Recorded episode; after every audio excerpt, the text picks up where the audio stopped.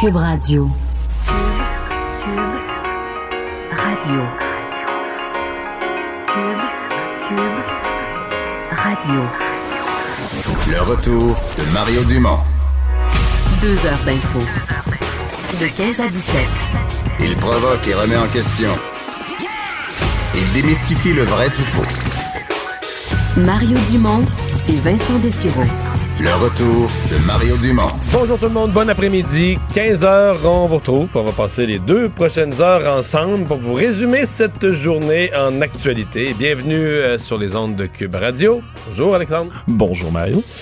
Thanksgiving aux États-Unis? Ben oui, c'est énorme fête. Ouais. Avec, avec, avec hier où euh, les Américains se déplacent, un peu dans la tempête pour certaines régions du pays. Aujourd'hui que c'est passé la congé. Demain c'est le magasinage. On a eu moins de politique américaine cette semaine. Quand même un peu moins, mais euh, on en reparlera plus tard. Mais cette visite surprise, quand même, du président américain, s'est rendu en Afghanistan. Il est débarqué en Afghanistan, oui, la surprise. Mais les visites. euh, dans des zones de guerre comme ça, c'est rare qu'on annonce une semaine d'avance euh, à l'ennemi sur le terrain que le président va débarquer. là. hein. C'est certain, mais toujours aussi, étant- il y a quand même un climat de conflit un peu avec euh, les hautes huiles euh, militaires en ce moment. Alors, Mais quand le président dit je vais aller en Afghanistan, ils doivent tous obtempérer. ben, il doit découper la dinde peut-être sur place là-bas, qui sait? Ouais. Donc ici, ben, c'est, on parle de, de zone de guerre, mais c'est la guerre au Canada, une guerre de mots, ceci dit, qui a été lancée un peu ce matin par le, le Manitoba, qui se retrouve avec dans le devoir une grande page de publicité, jeu de mots avec la loi 21, mais on invite les Québécois qui seraient,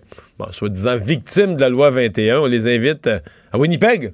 les 21 r- bonnes raisons pour déménager au Manitoba, une campagne publicitaire qui était euh, avec un budget quand même initial de 20 000 et dont le, gouvernement de Brian Pallister, le premier ministre du Manitoba, euh, qui n'exclut pas de rajouter d'autres fonds à cette publicité-là, cette campagne de publicité-là plutôt. Ils disent là-dedans là, qu'ils sont vraiment pas la police vestimentaire, eux, là-bas, au Manitoba. Ils incitent les gens à venir là-bas parce que la diversité existe dans la province, qu'il y a des emplois pour les francophones. Mais l'item numéro un, c'est que c'est, c'est un- le français, on vit en français, là-bas on peut vivre en français? Ben oui, certainement, c'est ce qui avance. Pourtant, euh, je pense que complète- oui, c'est ouais. pas complètement faux qu'il y a une communauté, il y a des franco-manitobains. Mais donc le taux d'assimilation entre les années 50 puis euh, les dernières statistiques, le taux d'assimilation est en haut de 50 Bon, Fait que euh, c'est pas le, le vécu en français là-bas qui, qui est possible parce que les francophones eux-mêmes se sont battus, se sont ramassés je sais pas combien de fois devant les tribunaux pour euh, gagner leurs droits euh, centimètre par centimètre. là. Pas certain que de venir au Québec faire une publicité pour dire le Manitoba, là, on vit très bien en français. euh, c'est un on peu repassera. un tantinet hypocrite. Hein, D'ailleurs, là, euh, hier, euh, il a adopté une résolution, justement, là, le gouvernement progressiste conservateur du Manitoba pour condamner hein, la loi québécoise sur la laïcité de l'État, notre fameuse loi 21. Euh, déjà, ça fait réagir un peu partout. Monsieur François Legault, notre premier ministre, qui a dit un peu à l'humour, un peu à la bague quand même, que Brian Pallister devrait commencer à garder ses joueurs de hockey en Euh, il a cité Dustin Biffilglian, euh, des joueurs des Jets de Winnipeg, entre autres. Il a répondu un peu à la blague. Euh, par contre, du côté de Pascal Bérubé, hein, chef intérimaire du PQ, ça a un peu moins bien passé. Il a trouvé que la réponse est un peu molle du côté du gouvernement de François Legault. On va pouvoir l'écouter à l'instant. Moi, je siège à l'Assemblée nationale du Québec. Je siège ici pour défendre les intérêts des Québécois. Puis quand on se fait attaquer, on réplique. C'est pas le style de la maison au Parti québécois de laisser passer. Monsieur Legault mange avec Monsieur Ford vendredi. Là. Je dis que ça prend une réplique forte. Et M. Gérard avait une réplique qui était faible. En fait, ce qu'il dit essentiellement, c'est, euh, tu sais, comme, euh, ouais, voici ce que vous devriez considérer, puis, euh, tu sais, on reste amis, là. Moi, ce que je dis, c'est que je défends les intérêts du Québec, puis ma seule loyauté va à l'égard du Québec. Ça le C'est plus, facile, oui, c'est plus facile quand on est au, euh, au PQ quand même et, et qu'on n'est pas au pouvoir. Mais François Legault qui a, euh, euh, qui a quand même euh, dit qu'il avait déjà expliqué, qu'il s'était montré qu'il avait déjà expliqué à Brian Pallister que la loi québécoise était modérée. Sous-entendu, l'autre, il n'a rien compris. Là.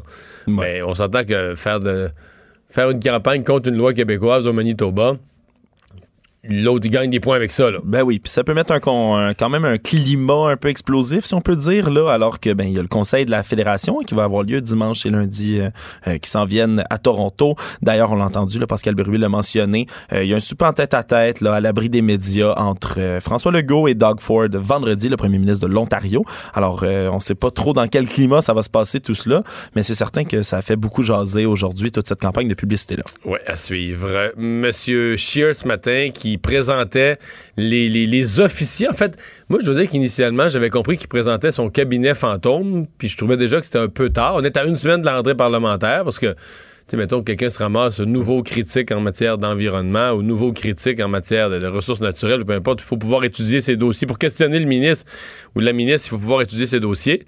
Mais finalement, c'était même pas ça. Il n'a nommé que les grands officiers, leaders, whip, lieutenants, etc. Ouais, la plus grande annonce que faite là, c'est que maintenant c'est l'ex-libéral Léona Aleslev qui va euh, qui est passé chez les conservateurs, on se rappelle avec fracas quand même en septembre 2018, euh, qui remplace Lisa Raitt qui était défaite euh, en octobre dernier comme chef adjointe euh, Il du y, a, il y a quelques conservateurs du qui ont mal réagi d'ailleurs, qui ont dit, qui ont trouvé que c'était un. Pour devenir chef adjointe, c'est très bien que ça a été une transfuge l'an dernier, mais disons que c'est une, une courte implication euh, au Parti conservateur pour devenir chef adjointe. Oui, tout de même. Puis le, ce qui en est surtout ressorti, en fait, là, c'est que la plupart là, des, des gros canons, si on veut, du Parti conservateur restent en poste. Ça a pas l'air de changer beaucoup. Mais surtout qu'Andrew Scheer lui a expliqué là, qu'il allait s'accrocher à son poste, qu'il comptait rester en place jusqu'en avril, euh, date du congrès national du Parti conservateur. Il va y avoir un vote de confiance à ce moment-là. On peut d'ailleurs écouter le chef du Parti conservateur, Andrew Scheer, là-dessus. Euh, j'ai l'appui de, de, de, de, mon équipe, j'ai l'appui de, notre caucus, j'ai l'appui de- des millions de, Canadiens qui veulent changer ce gouvernement. Et c'est à nous de montrer aux Canadiens que notre parti, pour garder ce pays uni et fort, ce n'est pas le temps pour les chicanes internes politiques. On doit rester concentré sur la tâche. Ouais. J'avoue que si je prends l'ensemble de l'événement de ce matin, qui est arrivé une quinzaine de minutes en retard, bon, c'est pas unique pour un chef politique, mais c'est pour un chef de l'opposition qui, qui, qui a besoin de, de montrer du leadership. euh, il arrive avec effectivement euh, pas tout. Moi, je pensais que les lieutenants, euh, les, les différents postes clés des gens qui nommaient seraient avec lui. Euh, il n'y était pas. Il y avait seulement la, la- la chef adjointe, la nouvelle chef adjointe là, que tu viens de mentionner. Euh, il a l'air démoli, là, je veux dire. son très convaincant. Non, non, il n'y a plus son sourire naturel. On sent que c'est un sourire forcé. Même, je veux dire, je veux pas être chien, mais même, si- on dirait que sa peau souffle. Là. Je veux dire, il- je sais pas si c'est problème de sommeil, de fatigue de la campagne additionnée avec euh, des vols. Parce que là, il fait des tournées du Canada où il se fait ramasser partout. Il se fait dire qu'il est plus l'homme de la situation.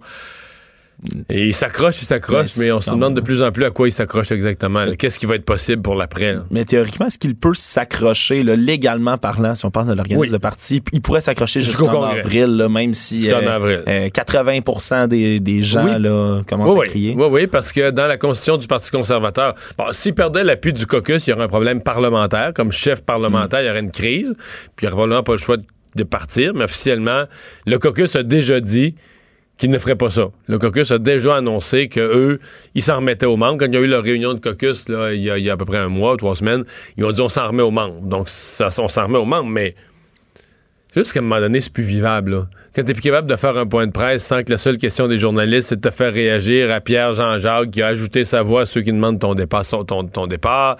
Euh, là, il y a des pétitions en ligne de gens qui demandent son départ. Euh, tu sais, comment à un moment donné. Oui, toi, t'es supposé être là pour euh, euh, surveiller le gouvernement, parler à la population, puis tout ça. Mais quand t'es entièrement pris dans tes affaires internes de parti, euh, à un moment donné, t'es plus, plus efficace, t'es plus capable de jouer ton rôle.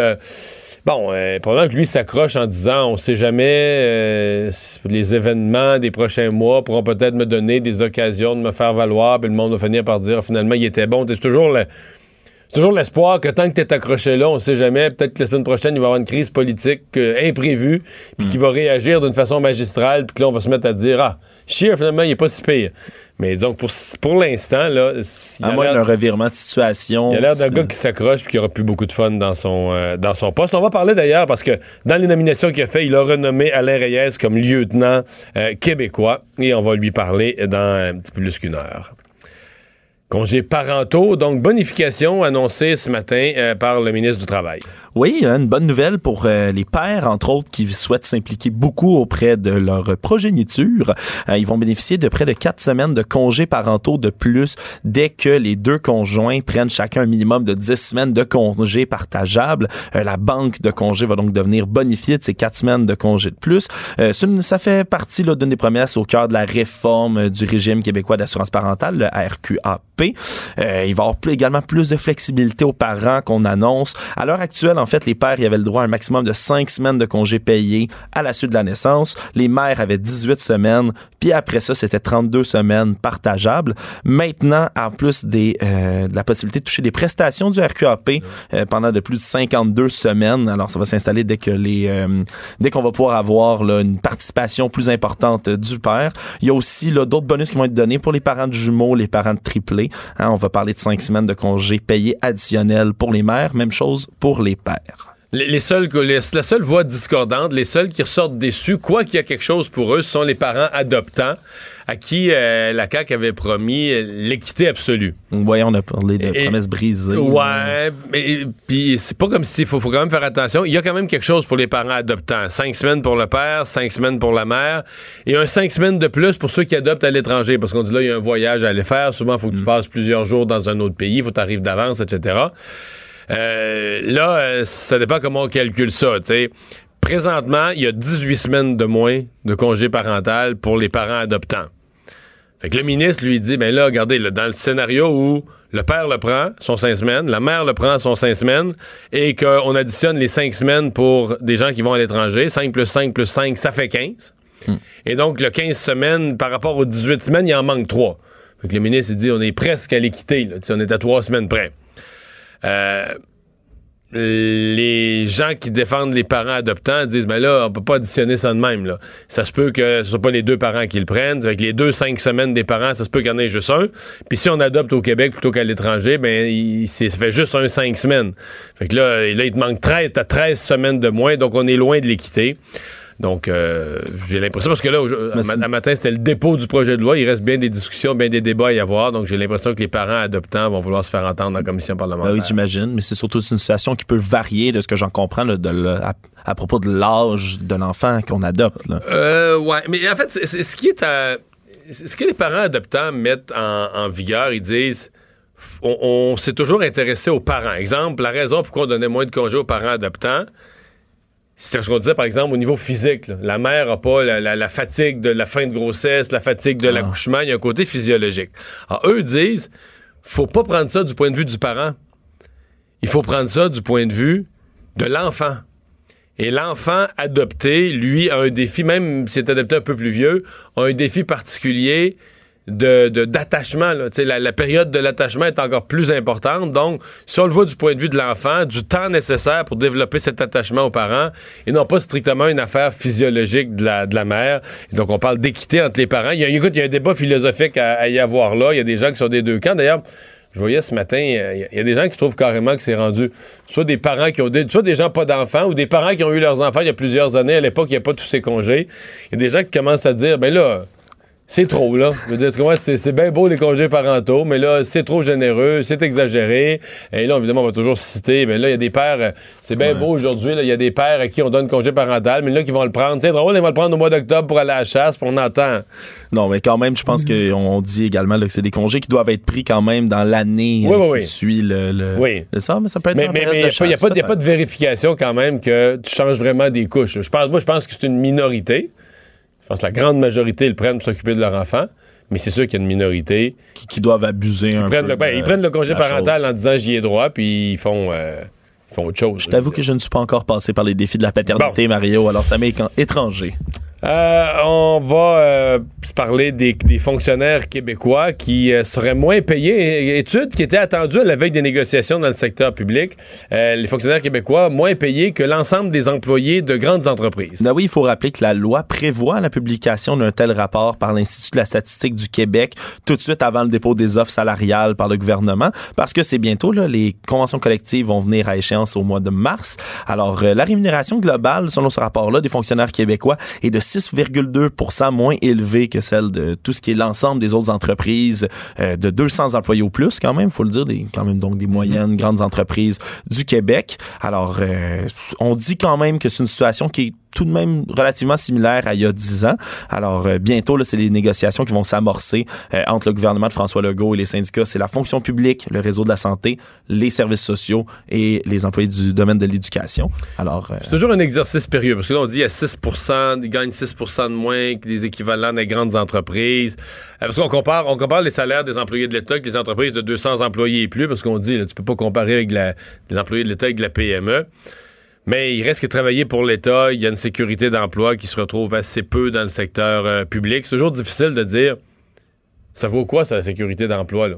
C'est quoi la valeur de ça? Euh, bon, toutes les autres conditions, tous les autres avantages sociaux qui, eux, sont quand même dans l'étude, euh, qui sont quand même tenus en compte. Mais bon, ça, ça vient. Ça amène un outil, ça amène de l'eau au moulin euh, des, des négociations. On va, euh, on a une élection partielle lundi. ben oui, dans, le, dans la circonscription de Jean Talon. Jean Talon, au cœur de Québec. Et donc, on s'est dit qu'aujourd'hui et demain, les deux dernières journées avant le vote euh, de lundi, eh bien, sur nos ondes, on va, euh, à la fois pour les gens de Jean Talon, mais je pense que les gens de tout le Québec, quand même, on est quand même curieux de voir comment les partis vont se positionner, qui va gagner, euh, même dans quel ordre, qui va finir deuxième, troisième, quatrième. Il y a toutes sortes de débats autour de ça. Donc, on va parler aux représentants de chacun des partis, deux par jour, deux aujourd'hui et deux demain. Et on commence tout de suite avec Gertrude Bourdon, candidate du Parti libéral dans cette partielle de Jean Talon. Bonjour, Madame Bourdon. Bonjour, M. Dumont, vous allez bien? Oui, je vais bien. Deuxième tentative pour vous. L'élection générale, euh, ça avait été, disons, complexe. Euh, On ne remémorera pas toutes les histoires. Mais euh, est-ce que ça a mieux été, selon vous, cette campagne-ci, plus agréable à mener? Très agréable à mener. Oui. Euh, bon accueil, euh, beaucoup de dynamisme, un soutien extraordinaire des militants, puis euh, oui, bon accueil sur le terrain. Là, vraiment une, une belle campagne. Très heureuse. Est-ce que, est-ce que vous sentez de la pression? Est-ce que vous avez l'impression, parce que là, euh, des gens disent, écoutez, le Parti libéral peut pas perdre ça, c'est sa seule circonscription à l'est de Montréal, circonscription qui est libérale depuis des décennies et des décennies. Est-ce que vous la sentez, vous, cette pression-là? Ben, disons que je vous avouerai que je m'en mets, euh, mais je suis bien entourée. Hein. Vous savez, je dis souvent, on va gagner en équipe. Et puis, on a une- je suis bien entourée. J'ai une bonne équipe, j'ai un bon soutien. Et puis, je me sens aussi euh, bien reçue. Vous savez, quand les gens, euh, quand on a un bon accueil sur le terrain, c'est, agréable de faire une campagne électorale. Vous, vous connaissez ça. Là. Euh, tu sais, c'est un beau moment pour euh, nous permettre de connaître notre circonscription, de voir comment vivent les gens, c'est quoi leurs enjeux. Alors, euh, c'est, c'est très stimulant. Mhm. Ouais. Euh, comment vous euh, comment vous, vous évaluez la- l'accueil du parc? Quand vous dites la candidate libérale parce que ce qui circule puisqu'on répète nous là inclus dans les médias sont les difficultés du parti libéral chez les francophones. Or là Jean Talon dans un comté il y a une communauté anglophone dans ce coin-là de Québec mais c'est quand même très majoritairement francophone. Euh, il y a comment l'accueil chez les francophones? Ils vous disent quoi quand vous dites je suis libéral? Ben, c'est un bon accueil parce que, euh, vous savez, je pense que ce qui circule aussi ici, particulièrement dans Jean Talon, c'est que les gens nous disent et me disent et on se dit que euh, ça nous prend une voix forte à Québec. Et euh, l'opposition officielle dans une démocratie saine, c'est pas rien. Et ça, les gens comprennent ça. Alors, euh, on a euh, des échanges qui sont très fructueux, mais en même temps, moi, bon, comme, on- comme vous dites, on, on parle à, à une majorité de, de gens euh, francophones, mais, mais de toute communauté, là, c'est pas Mhm. tellement important. Mais l'important, c'est que les, c'est que les gens sont ouverts à ce qu'on échange là-dessus. Puis, tu sais, des fois, on dit on, on est dans, on- dans un vote stratégique, puis on vote avec notre cœur, mais je pense que les gens ont, veulent voir aussi l'expression à Québec d'une saine démocratie. Hmm. Mhm. Euh, vous dites après une opposition forte, euh, parce que pour l'instant, l'opposition, euh, avec le départ de Sébastien Prou, le comté de Jean Talon vacant, l'opposition à Québec, à, la majorité de la CAQ, c'est Québec solidaire. Vous pensez que la présence du Parti libéral comme autre voie d'opposition à Québec est, est utile? Ben, l'opposition officielle, c'est le Parti libéral. Pas de doute. Mais là, à Québec, pour l'instant, il y a- dans les derniers mois, depuis le départ de Sébastien Prou, il n'y avait plus de voix libérale dans la, dans la capitale, dans la députation de la capitale. Ouais, c'est ça qu'on en- on est en train de faire, Monsieur Dubon. Vous êtes en train de corriger ça, là. C'est Ouais.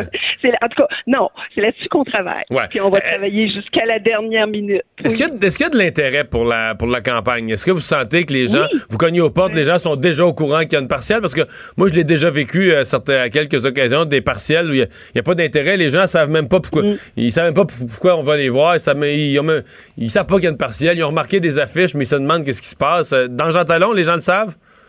Ben, je vous dirais qu'il y a une différence entre le début puis maintenant. Oh, OK. Euh, là maintenant, c'est euh, les gens, euh, les gens nous connaissent, les gens nous saluent. on voit là vraiment que on, est en campagne électorale dans Jean Talon, que ce soit des étudiants, nos personnes âgées. Quand on va voir les, les résidences des personnes âgées, là, il y a plus de, il y a pas de doute là, qu'on on est en campagne électorale puis que la campagne bat son plein. On- Il y a une différence avec le début d'une campagne, c'est bien sûr. Ouais.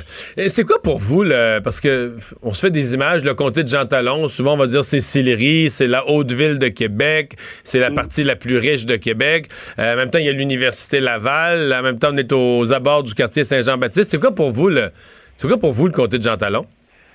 Ben, c'est un, comté qui est plus diversifié qu'on peut le penser. Je pense que la- la- l'aventure de, la campagne électorale permet de voir, on a une société, on a une, une communauté immigrante, on a euh, beaucoup d'aînés, on a une communauté étudiante importante, euh, on a beaucoup de jeunes familles aussi. Hein, on a des quartiers résidentiels, on a des quartiers de densification, on a des commerçants. hein, c'est une, une artère on- euh, importante. On prend là ici où je suis dans, dans mon local sur le boulevard Laurier. Euh, donc c'est un quartier très dense et très très diversifié. Et, et ça faut en tenir compte euh, comme député. Oui. Euh, les sujets dont vous avez parlé aux gens, vous, quand vous voulez amener vos thèmes forts, les gens, euh, les gens vous demandent, ben, présentez-nous votre, euh, vo- vo- votre, offre politique. C'est quoi les sujets vous vous allez vous spontanément? Ben, la main ça, c'est assez facile parce que quand on, on parle aux, aux restaurateurs, aux commerçants, euh, ils ont tous des affiches qui recherchent euh, du personnel. Alors, la pénurie de main d'œuvre, vous savez, le taux de chômage est à 3,1 ici à Québec. On a 20 000, en- 20 000 postes dans la capitale nationale qui sont vacants. Donc ça, on, on en parle continuellement. Puis nos, nos commerçants, là, ils ont vraiment besoin d'aide. là. On voit qu'ils sont en attente de, de solutions, mais aussi, même aussi, je les trouve euh, à certains égards très innovants. Euh, avec les personnes âgées, mais aussi avec nos étudiants, c'est beaucoup les, le logement abordable. Ça, ils nous parlent de ça Ah oui? Oui, oui, oui. Et euh, vous savez, des fois, dans des dans des circonscriptions comme ça, on a la, la- le- on, pense que tout le monde a beaucoup de moyens, là, mais c'est pas le cas. Euh, puis, ce qu'on me parle aussi, parce que ça fait partie de, des, euh, des enjeux, je dirais, puis des problématiques vécues dans le comté, c'est beaucoup là, la mobilité, euh, le trafic. euh, euh, donc, la, on a un beau projet à Québec, c'est le de transport structurant, puis les gens ont, ont un intérêt là, à comprendre ce projet-là, puis à, à le voir se développer. Ouais. Est-ce que, euh, parce qu'on on avait un sondage hier, mais les élections Mhm. partielles, c'est du vrai monde qui vote, que ça vaut plus qu'un sondage. Euh, Mhm. Le sondage nous disait, bon, euh, la CAQ a perdu quelques points, mais les gens sont globalement quand même encore euh, très satisfaits. Est-ce que vous en croisez des insatisfaits, vous, des gens qui sont déçus, insatisfaits de la CAQ? Et si oui, sur quel thème? Qui les a, qu'est-ce qui les a choqués ou déçus? Ben, je vous en nommerai deux. Oui. Euh, sur, euh, par exemple, les maisons des aînés. Il y a des aînés qui m'ont dit, ben, c'est un beau projet, là, mais c'est loin. Il y a des choses qui pressent plus. On manque de préposés aux bénéficiaires. Euh, Il y a des unités prothétiques. Il y a des aménagements qu'on va- qu'on devrait faire, alors que là, on n'entend pas beaucoup, on n'entend pas parler. Puis l'autre, ben, c'était beaucoup le PEC, hein, des gens qui sont, je parle pas nécessairement des étudiants, là, mais des gens qui nous ont dit, euh, c'est bizarre, là, comment ça se fait qu'ils n'ont pas vu ça, cette sensibilité-là à nos étudiants étrangers, des gens qui s'étaient engagés, qui sont arrivés chez nous, puis qui avaient mis de l'argent. Puis ça, ça a amené des questionnements euh, qui sont euh, légitimes. Mm. Confiante pour lundi? Ah ben oui, ben oui, ben oui, il faut. Il faut, étant, étant l'énergie qu'on met, le travail qu'on met, mon équipe ici, euh, ben oui, il faut. euh, je suis, je suis très très confiante pour lundi, euh, Monsieur Dumont. Oui. Ben, vous souhaite une, une excellente journée lundi, la meilleure des chances. Vous êtes bien gentil. Au revoir, Gertrude. Bourdon, Bonne fin de candi- journée. au revoir, candidate du Parti libéral pour la partielle de Jean Talon.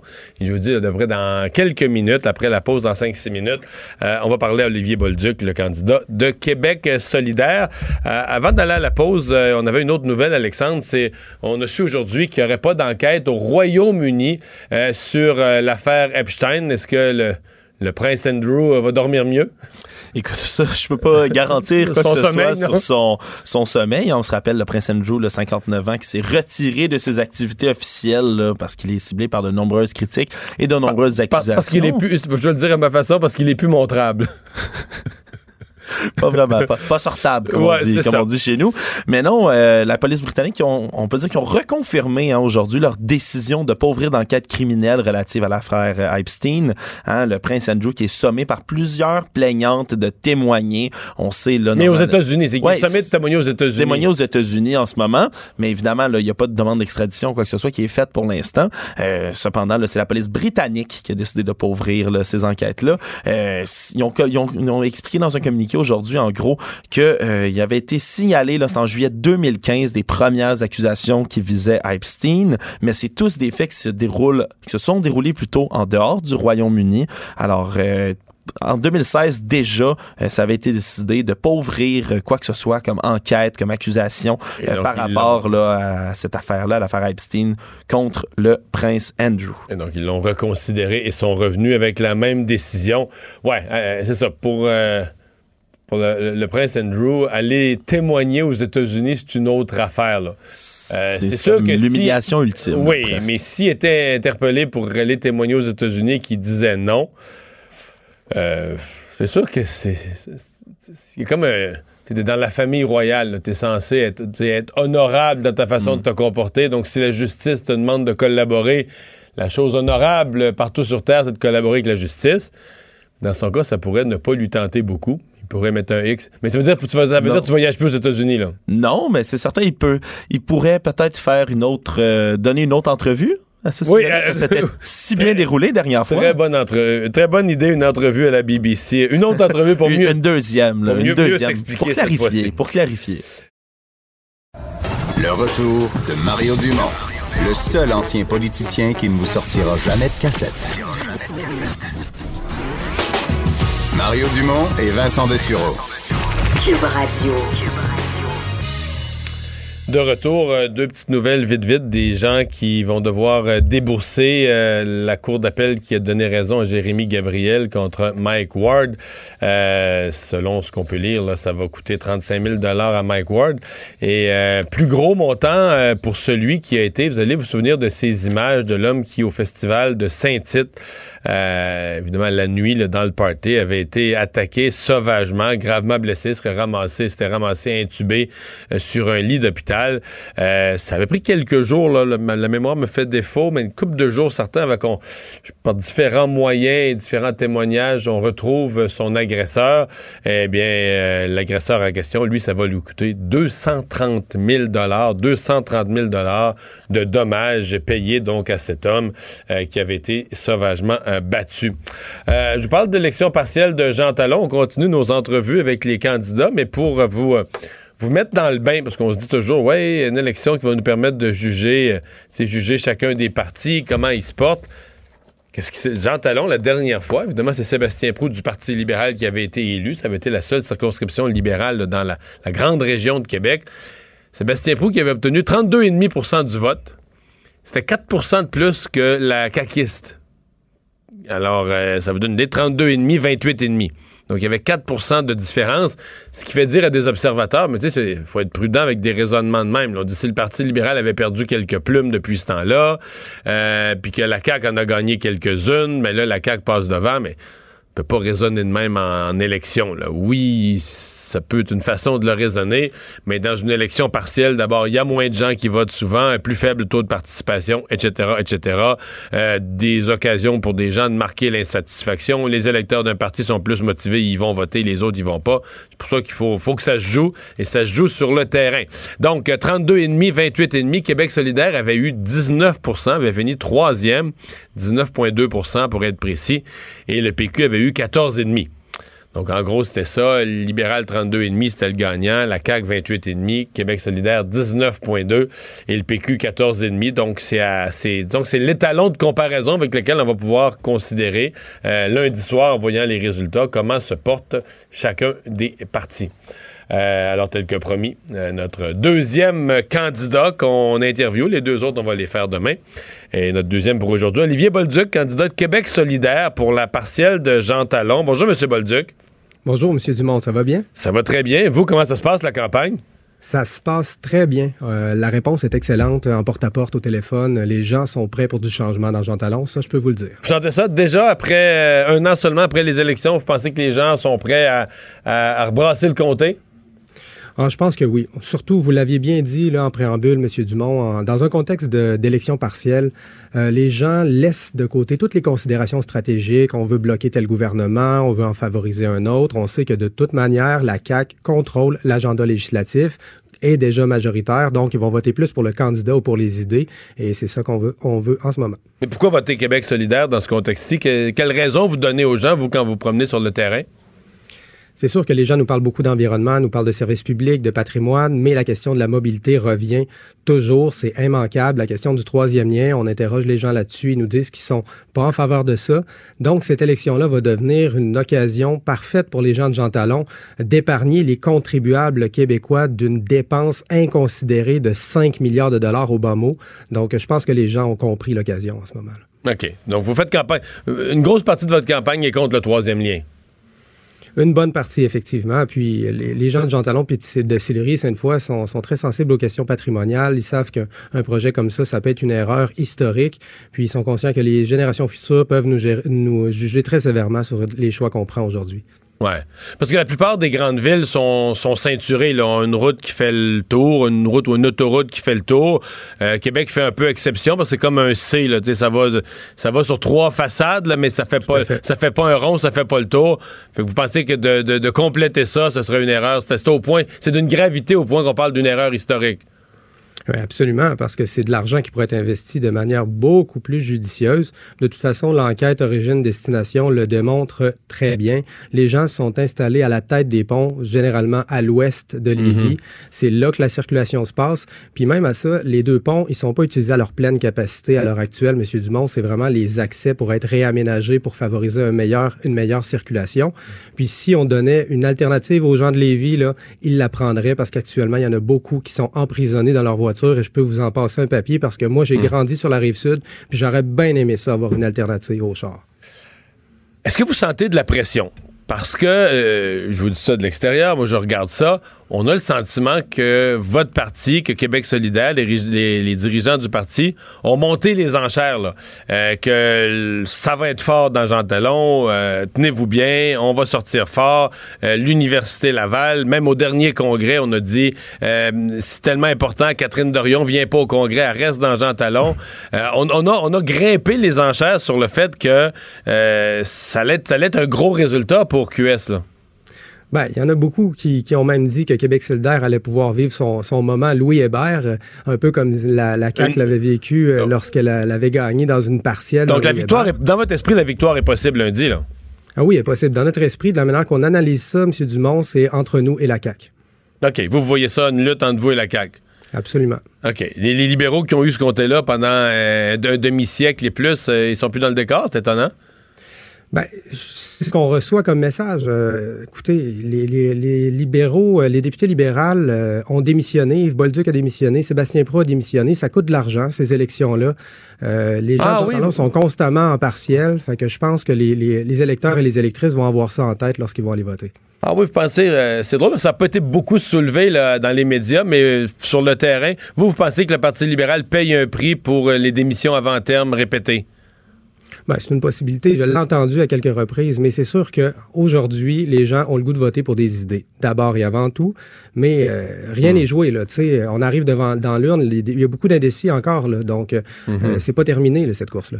C'est quoi le portrait pour vous du comté de Jean Talon? Euh, c'est la Haute-Ville, c'est Sillery, c'est l'Université Laval. Quand, quand vous décrivez, si vous avez à décrire là, un peu brièvement votre comté, c'est quoi l'image qu'on- que vous avez du comté de Jean Talon? D'abord, le comté de Jean Talon, c'est un comté extrêmement diversifié.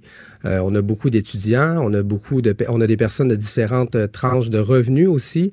Euh, on a des quartiers plus fortunés, on pense à Sillery, on a des quartiers où il y a, il y a beaucoup de, il y a quand même des poches de pauvreté assez, euh, assez marquées, puis ça, ça s'est agrandi dans les dernières années. On, on les voit moins, les poches de pauvreté dans Jean Talon, spontanément, là.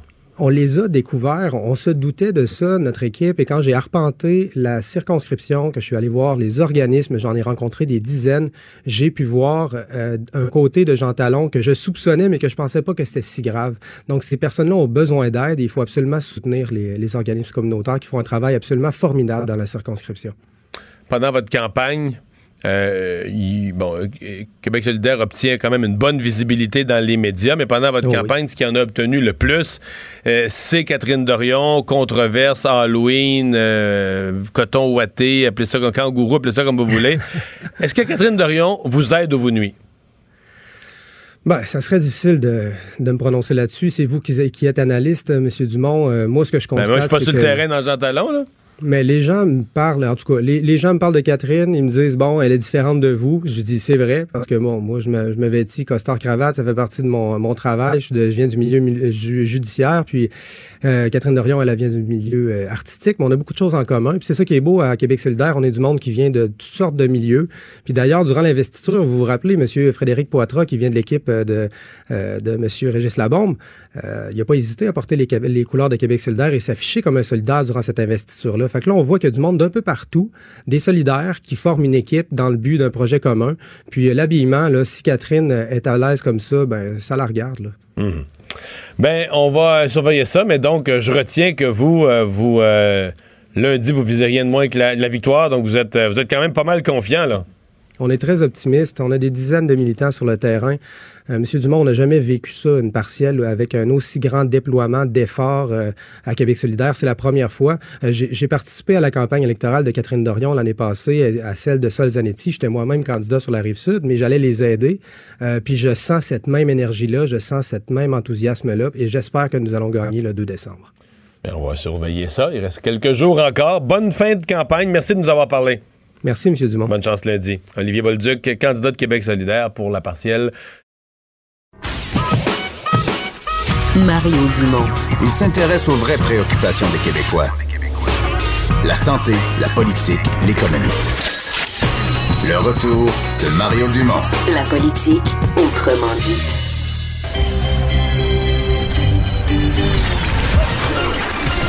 Jean-Charles Lajoie. Dis, exprimez-vous. Exprimez votre talent. Ça passe le test. Magnifique. Jean-Charles Lajoie. Salut Jean-Charles. Allô, Mario. Avant Allô, de, Des. ouais, avant, avant de se parler du Canadien, euh, on va se parler de, de- de la Ligue nationale qui se fait vraiment brasser. Euh, les commentaires là, de Bill Peters, le- le- l'ancien- l'entraîneur des Flames de Calgary, qui ont parti tout un mouvement. Là, il y a Hakim Aliou, un ancien joueur de la Ligue nationale. Il y a Piquet Souban. Tout le monde y va. les joueurs, évidemment, de, de- les Noirs en premier, là, qui y vont de leurs commentaires, qui sont constamment interrogés par les journalistes. Euh, euh, Penses-tu que Gary Bettman, ça le stresse, tout ça? Ben, j'ose espérer que ça le stresse. J'espère que ça le stresse. Je pense qu'il est très concerné. Il n'y a pas de, il y a pas de hasard, Mario, hein. Bill Peters, là, pas- je me suis posé la question aujourd'hui, puis je te la pose. Si Bill Peters avait coaché le Canadien au moment où cette histoire sort, il est-tu encore en poste? Eh boy. Avec, avec Piquet Souban sur le banc? Non, non, mais dans le marché de Dans le Montréal. marché de Montréal, ouais. Tu sais, dans la marmite de Montréal, dans la marmite du Québec, est-ce que Bill Peters est encore en poste? Là, il coach les Flames à Calgary, en Alberta. Euh, Puis, tu sais, je veux pas faire d'amalgame, je veux pas faire de raccourci, mais je le dis comme c'est. Il coach les Flames à Calgary, en Alberta. Pour l'instant, il est toujours en poste. Là, il a publié une lettre à son directeur général. t'en as pensé quoi? dans- ben, écoute, il offre de plates excuses, mais en même temps, c'est une lettre où il fait des aveux qu'il a tenu ces propos-là. Alors, ça va prendre quoi de plus comme preuve? Maintenant, on veut faire quoi avec la suite? Je pense que c'est là où la Ligue nationale entre en scène et est très concernée actuellement par tout ce, dossier-là, par toute cette affaire-là. Parce que, évidemment, si tu ouvres ce panier de crabes-là, et que tu congédies Peters pour des faits allégués euh, qui se seraient passés il y a dix ans de ça, il y a un méchant paquet de coachs qui vont mal dormir et qui devraient subir le même sort et perdre leur job aussi. Euh, aussitôt que les histoires vont sortir, Mario. C'est ça l'affaire, là. La vraie affaire là-dedans, c'est là où elle est, là. Parce que pour le reste, je pense qu'on a atteint le point de bascule. Ce qui se passe actuellement cette semaine va faire en sorte qu'il n'y a pas un coach qui va réfléchir et agir de la même façon dorénavant, donc les choses vont changer pour le mieux. Alors, cette dénonciation-là et cette vague de dénonciation, ce mouvement-là, va faire que Mhm. La Ligue nationale va se coucher moins non à tous les soirs désormais. Qui va y gagner au change? Les athlètes d'abord et avant tout, et tout leur entourage immédiat, évidemment. Euh, il y aura moins de souffrance associée à ce genre de choses dorénavant. Pour ça, c'est une bonne affaire. Mais en attendant, on fait quoi avec Peters? Tu comprends? Et, et ce qu'on aura fait avec Peters va dicter ce qu'on devrait faire avec les prochains qui seront victimes de ces dénonciations-là. Tu comprends ce que je veux dire? Ah ouais. Tu sais, alors, elle est là, toute la réflexion, et ça nous ramène à ce que je te disais il y a 24 heures, la fameuse ligne de communication, celle qui mène tout. On est d'abord dans une société qui vit par la ligne de communication. C'est ça maintenant le leitmotiv. là. Et On, on vit en société à partir d'une ligne de communication établie par les penseurs, puis après ça, ben, on fait avec. Parce que c'est impératif de faire avaler le plus de couleuvres possible au vrai monde. Ouais. Là, Piquet Souban est à Montréal. Il a commenté ça?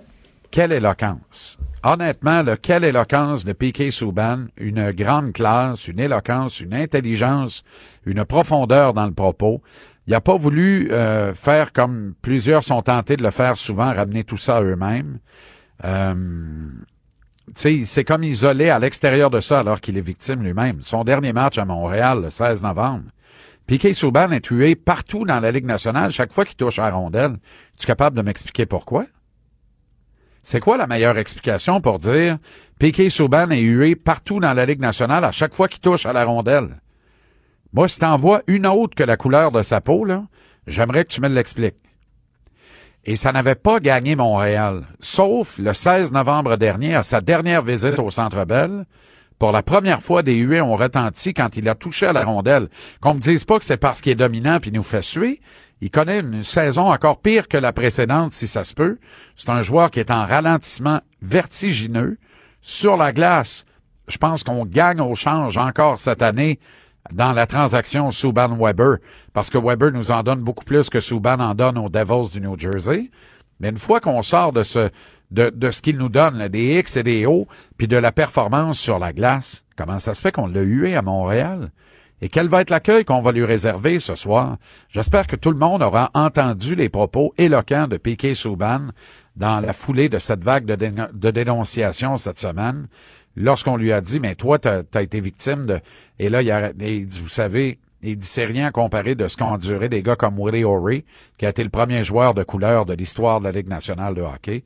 Alors, il a, il a, tu comprends, il a, il a projeté ça sur ceux qui l'ont précédé, qui ont défriché, qui ont ouvert la voie et qui lui permettent d'avoir une carrière et un excellent salaire aujourd'hui dans la Ligue nationale de hockey. Alors, moi, j'ai trouvé euh, Piquet absolument formidable aujourd'hui dans son point de presse. Très généreux d'ailleurs, très loquace. Il a pris beaucoup de temps.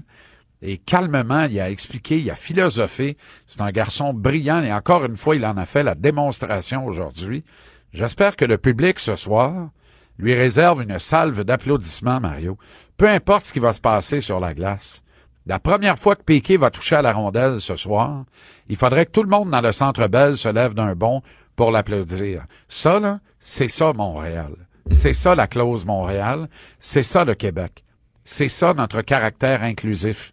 Ici, là, il y en a pas de, il y, il y en a pas de, de, de- il y en a pas de race, il y en a pas de couleur, il y en a pas de, tu comprends? Nous sommes inclusifs. Notre terre en est une d'accueil, elle est ouverte, qu'on ouvre nos bras, et ce soir qu'on ouvre notre cœur et qu'on salue Piquet Souban, il me semble que c'est un beau geste à poser dans la foulée de toute cette vague de, dénonciation de la semaine. Ce qui nous rendra encore plus généreux collectivement, c'est si les Canadiens perdaient pas une sixième de suite. Bon, alors là, là, là, c'est l'autre affaire. Là, après ça, là, une fois qu'on a dit tout ça, là, mettons que l'hymne national est passé, là, là, faut gagner la game. Là. Là, on a cinq défaites de suite.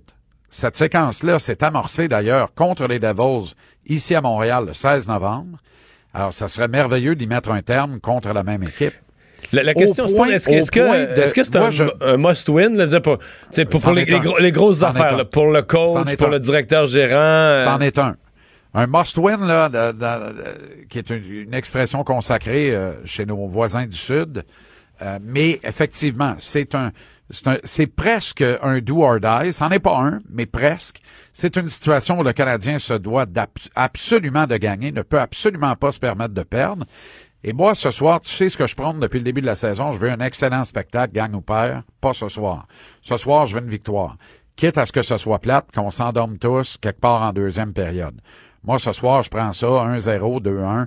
Carey n'a pas le droit d'en donner plus que deux ce soir. Il doit faire des arrêts clés. Il doit être bon. La première étoile lui est déjà décernée d'avance. Elle lui est réservée. Mais là, il- Tout est prêt. Il n'y a rien Euh, qui non, annonce non, ça, là. non, non, mais c'est ça. là. Marc Denis, ses questions sont prêtes. La petite entrevue sur la glace après le match. On est dans une entreprise de réhabilitation et on doit se remettre, mettre un terme à la série de défaites, se relancer en apparence du moins avec une victoire aussi plate puisse-t-elle être. Puis tant mieux si on est capable de gagner en offrant un bon show. Mais quand tout va mal comme ça, qu'est-ce que tu fais, Mario? Tu reviens à la base. Ouais.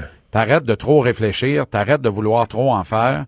Tu demandes à chacun de tes, de tes équipiers de faire le minimum, mais de bien le faire. Faites-en moins, faites-le bien. Revenez à la base. Ayez un bon bâton. Mettez-vous dans les lignes de tir, mettez-vous dans les lignes de passe, repliez-vous, travaillez en unité de 5, faites 12 passes à 5 piastres pour arriver l'autre bord plutôt qu'essayer de faire deux passes à 30 piastres chaque et se faire intercepter provoquer des revirements, entre les deux lignes bleues, jouer de façon excessivement serrée et garder un focus de, la première à la dernière minute. Jeff Petrie ne peut plus se comporter comme un chevreuil. Là. Il peut pas faire des absences comme il a fait au dernier match, là, provoquant des revirements épouvantables. Il l'a fait à trois reprises dans le match. Deux fois, ça a fini dans le but. Il peut pas faire ça, là. Alors, tout le monde doit jouer un match parfait, mais plate. Le meilleur moyen de jouer un match parfait, là, c'est de le jouer plate, de faire bien les toutes petites choses sans plus, d'être discipliné, de pas tenter de trop en faire. Excuse-moi, mais c'est surtout vrai quand t'es pas bon, ça. C'est l'idée que Ben pour oui, que. mais, ben oui, mais honnêtement, là, j'espère que le Canadien n'a pas demandé au miroir qui est le plus beau. C'est sûr que le miroir s'est viré de bord au lieu de répondre à une maudite menterie. Tu Non, parce que tu vois, l'idée qu'il faut que ce soit plate pour ma- maximiser tes chances de gagner, Ben oui. c'est Ben beaucoup oui. le propre quand t'es pas bon, non? Ben oui, mais est-ce que c'est pas le propre du Canadien? Oui. Le Canadien actuellement n'est pas bon et ne joue pas bien. Reviens à la base. Puis quand tu auras repris confiance, puis que tu auras été capable de bien exécuter les petites choses, là, tu pourras te permettre un peu de fanfaronnade. Mais là, là, ce soir, il faut que tu arrêtes la glissade. Là, tu t'en vas pour un dos à dos en fin de semaine en plus. Là. Tu t'en vas à Boston dimanche soir, puis c'est Philadelphie qui est en ville samedi en après-midi. Honnêtement, là, tu peux pas échapper celle de ce soir, là, parce que la menace de finir la semaine avec huit défaites de suite, elle est bien réelle, Mario. Là. Ça, ça serait pas tellement bon. Ben, on saurait, tu nous Eh promets une victoire, là? Victoire du Canadien ce soir par un petit but à la régulière. Ça va être plate, mais ça va être efficace. On note ça. Salut Ça va Jean-Charles. calmer, ça va calmer à Gronde pour 48 heures. OK. À demain. À demain, les gars. Et on va parler maintenant Anaïs. euh, on va parler de culture euh, nouvelle. Oui, je l'ai mentionné vite, vite tout Ben à l'heure. oui. Ça venait de tomber sur les fils de presse. Donc, Mike Ward- qui a perdu en appel. Absolument. Donc, au mois de janvier dernier, on apprenait qu'il euh, désirait contester la décision du tribunal des droits de la personne du Québec. Donc, il est retourné en fait devant la cour et là, c'est tombé aujourd'hui. Il va devoir débourser 35 000 dollars du côté de Jérémy. Toutefois, sa mère avait demandé aussi de recevoir 7 000 dollars. Il ne devra pas payer à sa mère le 7 000 dollars. Et euh, au mois de janvier, devant les juges, ce que son avocat avait plaidé en fait, c'est que les blagues sur le sur Jérémy Gabriel n'étaient pas discriminatoires, mais plutôt offensantes et que les propos offensants doivent être protégés par une société libre et démocratique. Alors qu'aujourd'hui, la Cour d'appel a officiellement tranché disant que l'humoriste a outrepassé les limites de la liberté d'expression en tenant des propos discriminatoires à l'égard du jeune homme pendant un spectacle d'humour qui remonte, je vous rappelle, c'est une série de spectacles entre En fait, en fait, 2010. je pense que le, le point de bascule, c'est qu'il y a un point où t'encourages la collectivité à se moquer d'un handicap. là. C'est, c'est- c'est- ça, ça paraît. Je lisais vite, vite, vite tantôt ce qui sort. puis moi, personnellement, je suis loin du côté de la liberté d'expression. Je me méfie toujours de, de toutes les restrictions. Mais je- la cour, on est quand même rendu à la cour d'appel. Donc, trois juges. Puis ça me paraît être ça le point de bascule. Tu peux. Tu peux à la limite rire d'un handicap, mais tu peux pas comment encourager la collectivité à, à discriminer quelqu'un et à rire de son handicap. Mais c'est sûr que c'était extrêmement cru. Là. Je ne vais pas vous faire entendre euh, l'extrait, mais on l'a entendu à maintes reprises dans les médias. On l'a vu à maintes reprises également. C'est sûr que c'était c'était vraiment cru. Là. Être le petit Jérémy, entendre ça ou les gens qui souffrent d'un- d'une maladie comme, ce, comme lui, c'est sûr que c'est Mhm. c'est très offensant. Mais regarde, là, en même temps, les, les humoristes, moi, je me rappelle en 2016, et c'est sûr que tu t'en rappelles, et tout le monde s'en rappelle lors des Oliviers, Mario, là, une série d'humoristes qui sont montés sur scène avec le masque. En 2016, euh, Avait remporté l'Olivier de l'année. Donc là, j'ai hâte de voir cette année parce qu'on vient d'apprendre aujourd'hui qu'il va devoir débourser 35 000 Il y a sans doute quelques humoristes qui vont se rallier à lui. Le 8 décembre prochain, c'est les Oliviers. Il est en nomination quatre fois, dont euh, Olivier de l'année. Donc, j'ai hâte de voir si encore une fois cette année, après une longue haleine, ça fait longtemps qu'on en parle de ce procès-là, là, ça vient de tomber. J'ai hâte de voir si les humoristes vont encore une fois euh, être Moi, avec moi, mon lui dans la critère cause. personnel, mon critère personnel, qui est pas juridique, mais humain, qui m'a toujours mis mal à l'aise, c'est toujours la, la capacité de, de l'autre personne de se défendre. C'est-à-dire que tu fais une joke sur, euh, sur le premier ministre, Mm-hmm. sur euh, un animateur, comme on dit, qui a un gros micro, là, qui peut répondre, et tout ça. Tu sais, à la limite, l'autre pourrait... Il y a comme un moyen de te répliquer. Mais si tu fais une joke qui démolit quelqu'un comme Jérémy Gabriel, est-ce que vraiment tu peux penser qu'il est en mesure d'offrir une réplique, là, tu sais, euh, quelconque? Ben, Est-ce qu'il est en mesure d'offrir une réplique? Là, je sais pas. Là, je peux, je veux pas prendre position, mais en même temps, je veux dire, quand même lui-même sorti dans les médias, expliquer un peu quelle était sa maladie, il a décidé d'aller euh, sur la sphère publique. Tu sais, il y a ça aussi. Je dis pas qu'il mérite ce que Mike Ward a dit. C'est pas ça du tout, du tout. Mais en même temps, Ah non, il euh, un il était vrai pas chez eux dans son sous-sol. Puis Mike Ward, il l'a pas vu à l'épicerie pour la première fois en faisant, hey toi. Toi, on va rire de toi. Là, tu sais, à quelque part, Jérémy Gabriel est lui-même allé euh, sous le spotlight, comme on dit bon québécois, québécois. Et par la suite, oui, Mark Ward a été extrêmement cru à son égard, ça, j'en conviens. Mais à quelque part, Jérémy Gabriel voulait aussi être qu'on parle de lui là. Ouais. C'est une ligne mince, ah, la ligne est extrêmement mince, effectivement. Mais là, la cour a tranché et il devra débourser 35 À 000 moins que ça sente la Cour suprême, là. À suivre, à suivre.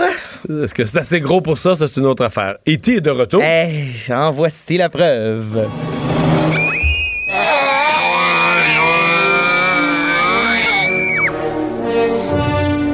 Elliot?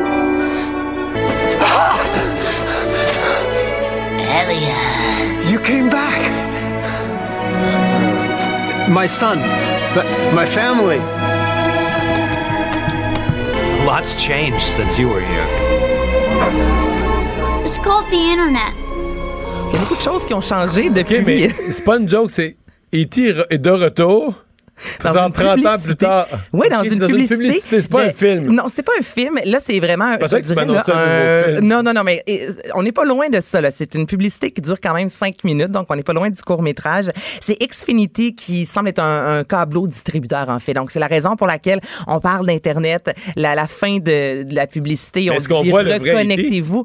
On voit le vrai E.T. Donc, ils ont sorti le bonhomme. Ils ont sorti le bonhomme, Elliot. Combien a 30 d'argent? Écoute, j'espère qu'on va en vendre des forfaits pour la période des fêtes parce que c'est sûr que Aïe, ça a coûté vraiment cher. Et là, on revoit les scènes mythiques de E.T. dans les airs là, qui fait du vélo.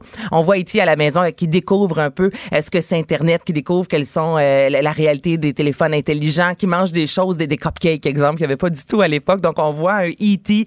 euh, à notre époque, 2019-2020. C'est fabuleux. Ça a été euh, publié ce matin et je veux dire, ça a été partagé, Mario, sur les médias sociaux. C'est débile mental. C'est vraiment, mais vraiment bon. Je vous invite fortement à prendre un gros 5 minutes de votre vie ce soir et regarder cette publicité-là. C'est du génie. Bon. Bon. Euh, tu veux me parler de Camaro? Camaro. Camaro qui sera de retour à Montréal pour une date seulement. Le 7 mars 2020, Camaro nous a offert en 2004 son album La Good Life. On se rappelle de ce Français qui a mis de l'avant le, le bling bling avec sa pièce Femme Like You. Tu te souviens de ça? Peu. Mais mon Dieu, ça a joué partout. Ben Camaro a vendu quand même 5 millions d'albums. Il y a eu cette chanson-là. Là, si je te fais entendre Let's Go, ça aussi, ça, ça fonctionnait au bout au début des années 2000.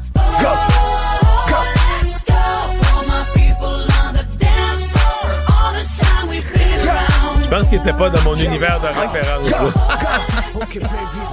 Mais ça a été annoncé aujourd'hui. Et là, il va nous offrir le 13 décembre prochain un best-of avec ses grands succès, cinq nouvelles chansons. Et on est vraiment là, dans le retour des années euh, 2000. Un peu plus tôt aujourd'hui, on a, ben, hier soir, en fait, on apprenait aussi que la formation Les Pussycat Dolls était de retour et Spice Girls ont annoncé vouloir faire des nouvelles chansons en 2020. Et là, on a un Camaro qui revient le 7 mars prochain à l'Olympia. Les billets sont en vente. Donc, c'est vraiment les, tout ce qui était bon dans les années 2000. On ramène ça en 2020. Reste à voir ce qui va. C'est ce encore qui bon, ouais. C'est ça, ce qui va être un succès ou pas. Et Snoop Dogg? Ça, je suis pas sûre que ça va être un succès. Ah non? non. T'as des doutes? Ben, je pense que tu vas douter avec moi. Snoop Dogg euh, va offrir dès demain un album de reprise de ses plus grandes chansons en version berceuse pour les enfants. Et c'est pas une joke. Là, je vous fais entendre Gin and Juice. With so much drama in the LBC, it's kinda hard being Snoop D-O double G, but I somehow, some way. Ça, c'est bon. Ça va. Mais je comprends qu'il les adoucis, mais je suis pas sûr que tu fais Non, dormir non, un, non, pas sûr que tu fais dormir un bébé avec Attends, ça. je vais là. te faire entendre la version adoucie. Le- Ok, la- ça, non, pas non, non, ça, c'est la vraie de Ouais, ça, Gin and disais- Je me Juice. disais, pas beaucoup adoucie. OK, là, c'est la Non, version. non. Puis le vidéoclip est pas adouci. C'est, du pot, de la, c'est- ça sent le printemps là, quand tu écoutes le vidéoclip. Par contre, euh, la vidéo qui vient avec la chanson que je vais faire entendre dans quelques secondes, c'est deux voitures. On est quand même dans un univers de, de rap, de gangster, mais avec des couleurs. euh, c'est, c'est très euh, ludique, je vous dirais. Et je vous fais entendre. Moi, j'ai même pas reconnu la pièce. OK, ça, c'est un extrait.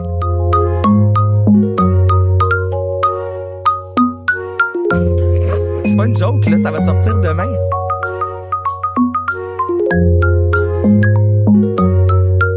Je trouve même pas que ça se ressemble. Est-ce que tu peux, Joanie, remettre la première? Tu sais, ça se ressemble un peu, mais reconnaît le fond. on reconnaît le fond. Mais oui. Donc, si vous aimez Drops Like It Hot, euh, It's Hot ou toutes ces chansons-là, ça, ça va être repris. Berceuse. Je vais peut-être pour Albert y penser pour Noël. Il va peut-être Non, mais s'endormir sur que du... c'est comme si tu me disais, tu sais, tu joues euh, Bohemian Rhapsody au xylophone. Ouais. là, tu sais, Tu, tu, tu, tu, tu, Ou au carillon. Ting, ting, ting. Non, mais c'est- C'est un peu, mais c'est quoi le. Est-ce qu'il y a des entrevues où il a donné le, le sens non, de il son n'y a projet? aucune non? démarche artistique qui a été expliquée. Là, c'est vraiment sorti dans les médias. C'est un album surprise, donc personne s'en attendait. Ça a été Ah, pour une annoncé surprise, hier. c'est une surprise. Pour être- c'est toute une surprise. Et ce soir à minuit, vous pourrez euh, vous procurer euh, cet album pour endormir vos enfants. Le retour de Mario Dumont. Pour nous rejoindre en studio, Studio à commercial cube.radio. Appelez ou textez 187 Cube Radio. 1877 827 2346. De retour, et euh, Alexandre, on a parlé il y a quelques instants de Mike Ward, qui n'est pas le seul qui va devoir euh, débourser aujourd'hui à la suite d'une décision de la Cour. Non, tout à fait. hein. Il y a également là, ce procès là, pour un incident qui a été survenu en 2015. hein. Martin Caron qui avait reçu un violent coup de pied au visage au Festival Western de Saint-Tite. Alors, son agresseur, Marc-André Paquin, qui va être condamné là, finalement à lui verser 230 000 C'est l'édition 2015. Je pensais que c'était 2017 où je voyais ça. Mais non, mais on- ça, ça s'est poursuivi parce qu'en février 2018, son agresseur, Marc-André Paquin, comme je disais, qui été, il avait été condamné à 12 mois de prison pour Au criminel, c'est ça. Au criminel. Et là, c'est aussi, maintenant- là, dans ça, une fois la cause criminelle passée, là, on repart au civil. Exactement. C'est ça qui vient de se terminer. Exactement. Puis c'est 230 000 là, ça se justifie quand même à cause que le- le- la victime, Martin Caron, a eu d'importantes séquelles. C'est quand même Mais sept les, jours. les dans images, pour le public, les images qu'on se souvient, le type, le lendemain du festival de Saint-Tite, était intubé. Là, on se souvient des images, il était... Ouais, c'est- sans bon sens. Sept jours dans le coma, quand même, là, le juge Simon Ricard, qui lui a parlé, là, selon tous les témoignages, qui avait botté la tête à la manière d'un botté de football, littéralement. Euh, pendant 70 jours, il a été hospitalisé encore une fois. Après ça, Martin Caron, un arrêt de travail pendant un an et demi. On, il a pu démontrer également que sa famille a eu d'autres préjudices, des lourds préjudices. On dit la mère, la sœur et la succession du père qui vont recevoir respectivement 19 000 8 000 et 15 000 de de la part de Marc-André Paquin. Donc, euh, cette cause-là, euh, c'est finalement conclu. Alors, le Lab École, ce, grand projet de, de dé- redéfinir l'école québécoise, eh les premiers, euh, premiers exemples du laboratoire, ça coûte plus cher et c'est plus long que prévu. Il n'y a pas eu une seule pelletée de terre encore, là, que déjà, euh, il y a toutes sortes d'imprévus qui s'a- qui s'accumulent, comme tu le disais. Il y a des retards dans la livraison, des explosions de coûts. Euh, il y a eu des millions qui ont dû être ajoutés en urgence. Là. On passe déjà là, la facture totale qui est passée de 5,6 55,6 millions à 105,9 millions de dollars. Alors, c'est beaucoup d'argent. Euh, le ministre de l'Éducation, Jean-François Roberge, lui, là, blâmé plutôt là, les estimations de départ qui auraient été erronées. Euh, il dit pas que c'est nécessairement des dépassements de coûts. On va l'écouter à l'instant. Ce n'est pas un dépassement de coût, c'est une mauvaise estimation initiale. Ils ont essayé de vendre ça comme bonbon vraiment pas cher, mais très très innovant et on va faire des prototypes qui vont inspirer les écoles du futur. L'estimation de départ était complètement déraisonnable. Ouais. Il n'y a pas totalement tort, mais c'est pas la seule raison quand même. Non, Euh, on a ajouté les maternelles en cours de route, on a ajouté les maternelles 4 ans. Et les on a maternelles ajouté 4 des, ans. des nouvelles salles, des nouvelles. Le gouvernement change tout le temps d'idée, là. c'est le propre des gouvernements, on en rajoute. Puis... Oui, selon le bureau d'enquête, d'ailleurs, ces fameuses maternelles 4 ans-là, là, il y a certains projets qui ont reçu jusqu'à 1,3 million de dollars. hein. c'est 13 fois plus que ce qu'on promettait en campagne électorale, soit 100 000 dollars par classe. Alors, c'est des coûts quand même astronomiques. là. On rappelle que le- ce, ce fameux, ce fameux projet là, du Lab École, c'est de l'école de demain. Euh, puis c'est trois champs d'expertise qu'on priorise. C'est l'environnement physique, les saines habitudes de vie et l'alimentation. Alors, euh, c'est certain que c'est un projet euh, qui... euh, Difficile de pas faire le parallèle avec la maison des aînés. C'est quelque chose qui, sur papier, c'est super. C'est ça qu'on voudrait pour nos écoles, pour nos enfants, pour nos vieux, dans les cas des maisons des aînés. Mais, mais tu dis, OK, OK. Une fois qu'on met les plans de tout ça entre les mains du gouvernement, dans l'exécution, qu'est-ce qui arrive vraiment? Et c'est souvent là que le bas blesse.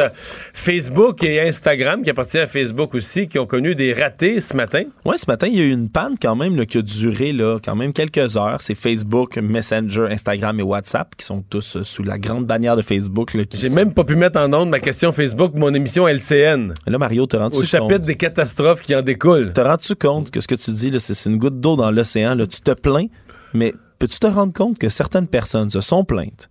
Parce qu'ils n'ont pas pu mettre sur Instagram leurs photos de dinde de Thanksgiving, Mario? C'est vrai. Tu peux, peux-tu imaginer? Aux États-Unis, tu prépares ta dinde pour ce soir. Avant Elle- de la mettre au four, avant de la mettre au four, faut que tu la mettes sur, en- sur- sur Instagram. Ou après, lorsqu'elle est toute euh, dorée, rissolée, euh, avec les, les, Mais les techniquement, légumes, elle la n'est pas, face. elle est pas supposée être toute dorée à, à, 10 h à matin. Là. Non, ça c'est vrai par contre. Elle prête un peu, C'est prête vrai, un peu c'est vrai. tôt. là. Ouais, bon, bon. Ça ben, dépend, non, si tu prépares pour le dîner, elle peut être prête à 11 h elle va être encore chaude. Un dîner ouais. de Thanksgiving où tu, tu réchauffes de la dinde pour, euh, pour déjeuner. Garde, euh, qui sait, mais quoi ce- quoi qu'il en soit, là, la panne est maintenant terminée. Mais c'est quand même une grosse panne qui a affecté, on disait, là, surtout la côte est euh, de l'Amérique. Et on l'a mentionné euh, un peu à la blague en ouverture d'émission, mais dans les événements américains de la Thanksgiving, ben, il y a une visite surprise du président Trump. Ben, ben oui, c'est sa première visite en Afghanistan en ce moment là, sur la base de Bagram. Euh, tout de suite après une petite rencontre qu'il a eue avec son homologue, là, le président d'Afghanistan, Ashraf Alors, euh, les deux ont commencé à parler, mais surtout, ce qui a annoncé, c'est que les négociations avec les talibans, qui avaient été interrompues en septembre dernier, on se le rappelle, ont repris. Alors, euh, on ne sait pas quel va être le dénouement de tout ça, mais il avait interrompu, là, fait un volte-face spectaculaire après qu'il y ait eu un attentat là, euh, deux jours avant à Kaboul en septembre. Il avait coupé tout ça, mais là maintenant il reparle qu'il veut, euh, veut poursuivre jusqu'à ce qu'il y ait une victoire ou jusqu'à ce qu'il y ait une entente de cesser le feu. Il faut dire que c'est certain qu'on qu'on annonce ça à la surprise puisque euh, c'est quand même un terrain dangereux. On a vu d'ailleurs toutes sortes de photos. Le président Trump là, se déplace avec euh, plusieurs soldats lourdement armés partout euh, sur la base. Il a quand même Mais- servi mais la avec sa photo d'hier, là, en Rambo, ben, en Sylvester Stallone, je veux dire, mais en, en Rocky, je veux dire, mais Sylvester Stallone, c'est aussi Rambo. C'est Et à mon aussi Rambo. Et à mon avis, Rambo se serait promené, euh, pas de garde du corps, se serait promené librement en Afghanistan. Armé lui-même, mais seul en Afghanistan, non? Surtout s'il possède le plus beau torse de l'histoire de l'Amérique. Ce que, le, Tout un pré- ce que le torse. président. euh, Tremendous torso. c'est bien de le rappeler. C'est sûrement immunisé aux balles. On s'arrête. Le retour de Mario Dumont, l'analyste politique le plus connu au Québec. Cube Radio. Autrement dit. Vous connaissez peut-être euh, probablement, je devrais dire, la zone ASNAT. Euh, si vous allez régulièrement sur euh, le, site Internet du Journal de Montréal, vous voyez certainement, ou sur les réseaux sociaux, vous voyez probablement passer tous ces clins d'œil à ce qui se passe au quotidien à l'Assemblée nationale, des moments cocasses, des moments drôles, des moments qui sont pas toujours politiquement lourds de portée, donc ne font pas les nouvelles. Michael Labranche est producteur de contenu à la zone ASNAT. Salut Michael. Salut. Et donc, oui, c'est ça. Vous euh, glanez euh, toutes sortes de petites choses, dont- certaines quand même. Moi, je lis toujours ce que vous faites parce que même si Ok. c'est pas la grosse nouvelle, le gros projet de loi, c'est très parlant politiquement à propos des personnalités des gens. On apprend Mhm. beaucoup, beaucoup de choses qui sont parfois utiles par la suite. Et on commence aujourd'hui avec une grosse confidence. Oui, une grosse confidence de la candidate dans un talon, euh, Gertrude Bourdon, la candidate libérale. Je sais que vous avez reçu euh, oui, j'ai parlé, euh, parlé tout à l'heure, oui. Oui, c'est ça. Mais ben nous, on- en tant que chien de garde de la démocratie, tu comprendras qu'il fallait mettre notre grain de sel dans cette euh, élection partielle-là. Oui. Et on a fait une vidéo avec les candidats euh, où on les a invités dans notre studio, puis on leur posait des questions très importantes. Et euh, par rapport justement à, à toutes sortes de sujets, et on savait que Madame Bourdon était une adepte du magasinage. Elle l'avait dit dans la dernière élection, euh, en fait à la dernière campagne électorale euh, en octobre dernier. L'année dernière, en Mhm. fait. Et euh, là, dans, dans notre questionnaire là, très scientifique, on lui a demandé euh, lequel des bars euh, entre le Bogart ou le Palladium elle ramènerait dans Jean Talon? OK. Et on peut C'est l'écouter. quoi? c'est- OK. Ah ben non, ben là, moi, je ramène le Bogart parce que je l'ai plus connu. Mais, mais j'ai j'ai été aux deux. Ah ouais? Oui, oui. Je suis allée, euh, je dirais... Mais moi, j'aime beaucoup danser. Alors, j'ai dansé, euh, je dirais, assez régulièrement avec mes sœurs quand on venait à Québec ou peu importe où on allait à Montréal. On allait... On se faisait toujours une soirée de filles euh, où on allait danser. On est des... Oui, des, des bonnes steppeuses. Des Bon. bonnes steppeuses. Oui. Parce que là, le Bogart et le Balladium, c'est quoi? C'est dans Louis Hébert, les deux, là? C'est dans Jean Talon. OK, ils sont dans Jean Talon. Oui, oui, oui. oui. Ah, ils font Euh, partie de Jean Talon. Ben, à- avant, parce qu'il n'existe plus. Donc, le Palladium était... Oui, lequel euh, faudrait, plus- lequel faudrait ramener en, en 2000, euh, en 2019. En 2019. Et donc, euh, elle a fait son choix Eh oui, après le magasinage, la danse, Mario. au Bogart. Es-tu déjà allé au Bogart? Dans tes années à Québec? Pas vraiment. Non, pas vraiment. Pas vraiment, pas vraiment, pas vraiment. Euh, je sais pas. Moi, contrairement à elle, je suis pas tellement dense. Là. C'est plus. T'es pas un bon stepper? Non, je suis pas un bon stepper. Moi, j'étais plus euh, soit à l'inox ou ben, ben je, je vivais Ah. au Cosmos là, pour une bonne C'est des partie. bons choix. Oui, j'étais plus euh, genre une grosse bière brune que- qu'une stepette. Là. Ah, ok. Euh, Kerr qui a fait une drôle de proposition. Ben oui, c'est ça. On parle beaucoup de fuite de données. Donc, Éric Kerr se lève en chambre puisque c'est lui le ministre délégué à la transformation numérique. Donc, c'est lui qui répond de ça. Et on, on- en fait, euh, les libéraux et la CAQ, c'est toujours la même histoire. Les libéraux accusent la CAQ euh, de, de, de quelconque problème et la, euh, en fait, le député caquiste se, se défend et dit que c'est la faute des libéraux. Mais là, Monsieur Kerr a trouvé une façon originale de le dire. On peut l'écouter. D'abord, la RAMQ, je veux juste signaler à la collègue qu'il n'y a pas eu de fuite de données. Je suppose qu'elle a pris ça. Euh, si elle veut faire référence à Revenu Québec, je veux juste lui dire que quand c'est arrivé, qui était au pouvoir? Peut-être mettre un gros miroir en avant de la députée. Vous adressez à la Ceci- présidence, s'il vous plaît, monsieur le ministre, s'il vous plaît. Donc, un gros miroir pour Marois Risky. OK, OK. Mais non, est-ce que c'était trompé vraiment entre la RAMQ et Revenu Québec? Euh, je pense que oui. Je pense Ah, qu'elle avait ok. dit la RAMQ, puis Kerr, euh, évidemment, C'était il a les fuites, les fuites à, à Revenu Québec. Euh, Sol Zanetti, qu'est-ce qu'il a, qu'est-ce qu'il a fait? Sol Zanetti, qui est un, un- un ancien philosophe, un professeur de Ouais, philosophie, ouais, ouais, mais aussi un, un musicien à temps perdu. Je sais pas si tu le savais. Non, ça, je savais pas. Non, ben, euh, en fait, euh, au dernier Bayon en juin, qui ont fait euh, les, les caquistes, Mhm. Sol Zanetti, lors de son discours, lui, avait poussé la note, justement. Il avait chanté euh, un, un poème de Gaston Miron et tout le monde... Il avait été chanté, un- euh, Ouais, il l'avait chanté en chambre, là. Tout le monde avait été un peu surpris de ça. J'ai été On s'est dit, 15 bon, ans en chambre, là, puis tu me fais réfléchir. Est-ce que quelqu'un a chanté? Le plus grand chanteur de mon de mon ma période parlementaire, c'était Jean-Pierre Jolivet. Mais il me semble qu'il gardait ça, il gardait ça pour le souper de Noël. J'ai pas Ah souvenir, j'ai pas souvenir qu'il a chanté au Salon Bleu. Ben, peut-être que Sol devrait garder ça pour le souper de Noël aussi. hein. Mais là, cette semaine, euh, il, a incité en fait euh, ses abonnés et en fait tous les fervents de Québec solidaire à, donner leur euh, contribution par année annuelle de 100 dollars. Et il a fait une composition originale. Tu me diras ce que tu en penses, on peut l'écouter.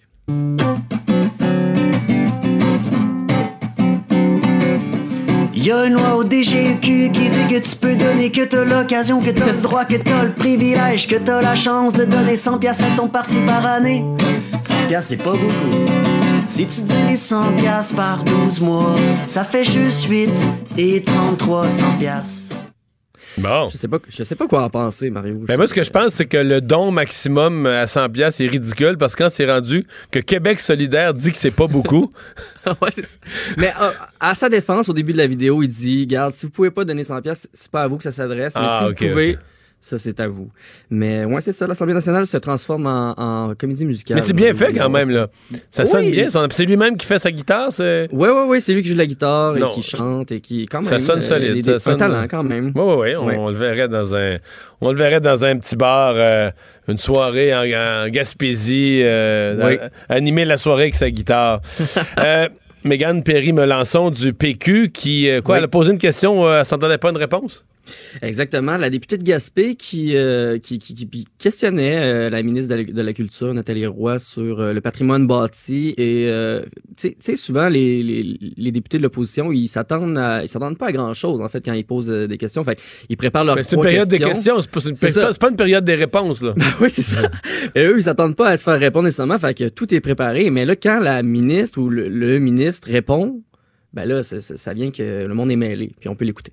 Cela dit, Monsieur le Président, je suis très heureuse de prendre la parole pour vous dire que mon plan, j'y travaille, Madame la députée, et je vais vous annoncer une primeur pendant qu'il y a des gens, des journalistes qui sont ici. Le 5 décembre prochain, je vais faire une importante annonce pour la restauration et la préservation du patrimoine bâti. Ben, me- merci pour cette euh, primeur. Euh, je suis contente qu'on ne soit plus en train de marteler les mêmes réponses. Euh, je m'attendais, euh, je, je m'attendais pas à ça du tout. Alors, alors euh, la ministre, elle parlait à l'époque de. Et boy! Donc là, on est, à la, on est à la période de questions. oui, c'est ça. Généralement, là, t'es supposé, euh, si t'es bien préparé, t'es censé préparer ce scénario-là. Quand même, Ouais, même ouais. si ça arrive pas souvent, là, t'es censé préparer ton plan B. Là, que si jamais, si jamais tu te fais annoncer quelque chose, euh, tu sais, pourquoi ça a pris, t'as toujours quelque chose à dire, là, pourquoi ça a pris tant de temps, etc. Mais oui. Elle a quand même rebondi à sa défense, mais, mais c'était juste drôle de la voir un peu ébranlée là, après la réponse. Ah, une belle primeur, je m'attendais pas à ça. Ouais. En tout cas, ouais.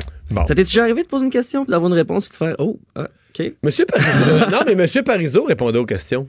Ah ouais.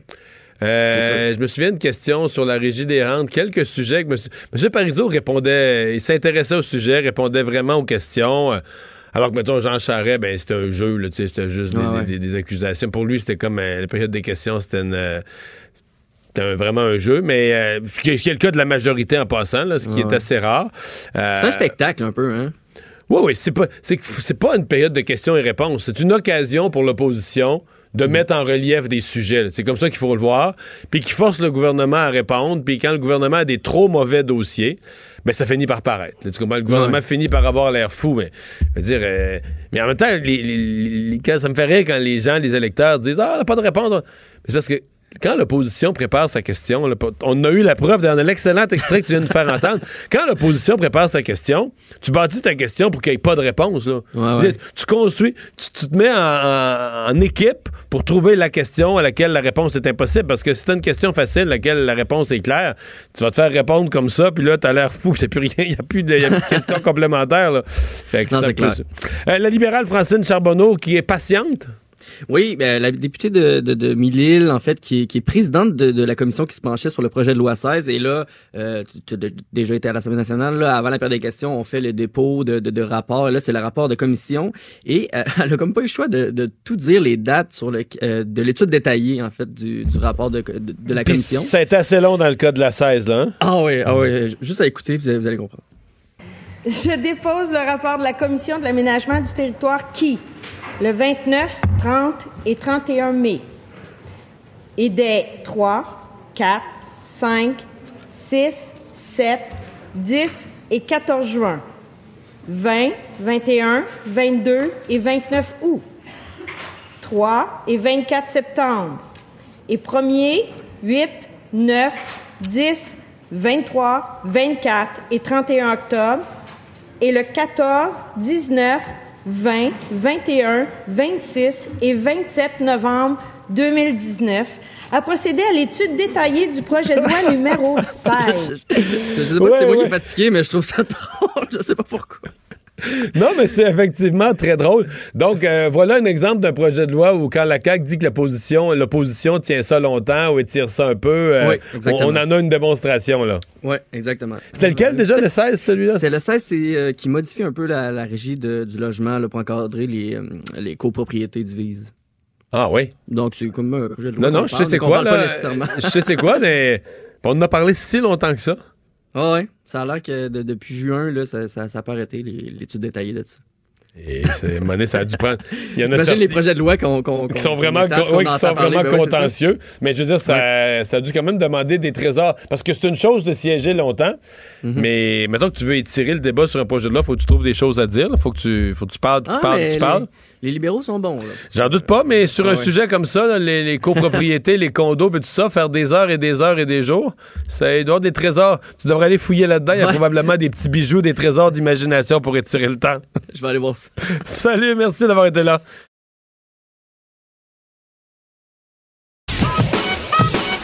Mario Dumont. Il s'intéresse aux vraies préoccupations des Québécois. La santé, la politique, l'économie. Jusqu'à 17. Le retour de Mario Dumont. La politique, autrement dite. On est de retour euh, ce matin, donc, euh, la, la Chambre des communes, euh, Andrew Scheer, qui présentait euh, son équipe, ses principaux officiers, euh, les gens qui vont jouer un rôle autour de lui au cours des, des prochains mois. Euh, confirmation, donc, à ce moment-là, que le lieutenant du Québec sera le même que celui qui était là dans le dernier mandat, euh, Alain Reyes, qui est avec nous. Bonjour, Monsieur Reyes. Bonjour. Euh, la première question, vous n'étiez pas là, euh, c'était une nomination importante pour vous, une confirmation, même si c'est pas nouveau, vous l'étiez déjà, mais ça aurait pas été normal de montrer une image d'équipe que M. Scheer vous invite? Ben, son équipe ont décidé autrement. là. Donc, euh, Léona, qui, euh, qui est la nouvelle, qui se joint dans l'équipe, en réalité, qui est la seule qui est différente de ce qu'il y avait avant, qui va remplacer Lisa Ray, qui était l'adjointe du chef, mais qui a perdu en Ontario. Donc, euh, fait la conférence avec. Donc, on n'était aucun des autres. On était chacun dans nos circonscriptions. Sûrement une question d'agenda aussi et de Mhm. délai là, qui a peut-être pu jouer dans la décision, mais je suis pas au courant des détails. Là, on nous a confirmé euh, le tout euh, de l'heure euh, comme tout le monde. Et vous trouvez qu'il avait l'air en forme?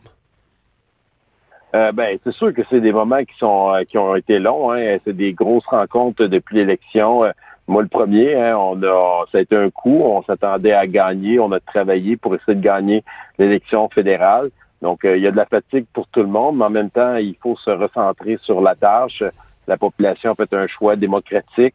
Ils ont décidé qu'on n'était pas prêt à gouverner encore, comme ils nous ont poussé à l'opposition officielle, l'opposition qui est plus forte, mais qui n'est pas le gouvernement. Donc euh, aujourd'hui, je pense que le message du chef est clair, c'est on va devoir se concentrer tout le monde sur notre travail de parlementaire, de chien de garde du gouvernement libéral et euh, laisser les membres décider au mois d'avril euh, de la confiance qu'ils souhaitent euh, lui redonner ou non pour la suite des choses euh, par la suite, comme le veut la, notre Constitution. Et la culture du Parti conservateur, qui est une culture très proche de ses membres, c'est les membres qui choisissent le chef, et c'est aux membres à décider de la suite des choses. Et c'est une des raisons pourquoi les députés du caucus ont décidé lors de notre première rencontre, il y a de ça trois semaines, qu'on n'allait pas s'ingérer dans ce processus-là et on laisserait les membres choisir au mois d'avril. Euh, Donc, il était sûrement au mois d'avril. Euh, Est-ce que pour vous, l'hypothèse existe euh, comme une possibilité là, que ça se rende pas au mois d'avril, que M. Scheer trouve qu'il y a trop de grogne, trop de critiques, trop de gens qui sortent publiquement puis que c'est plus vivable pour lui et qu'il se retire avant?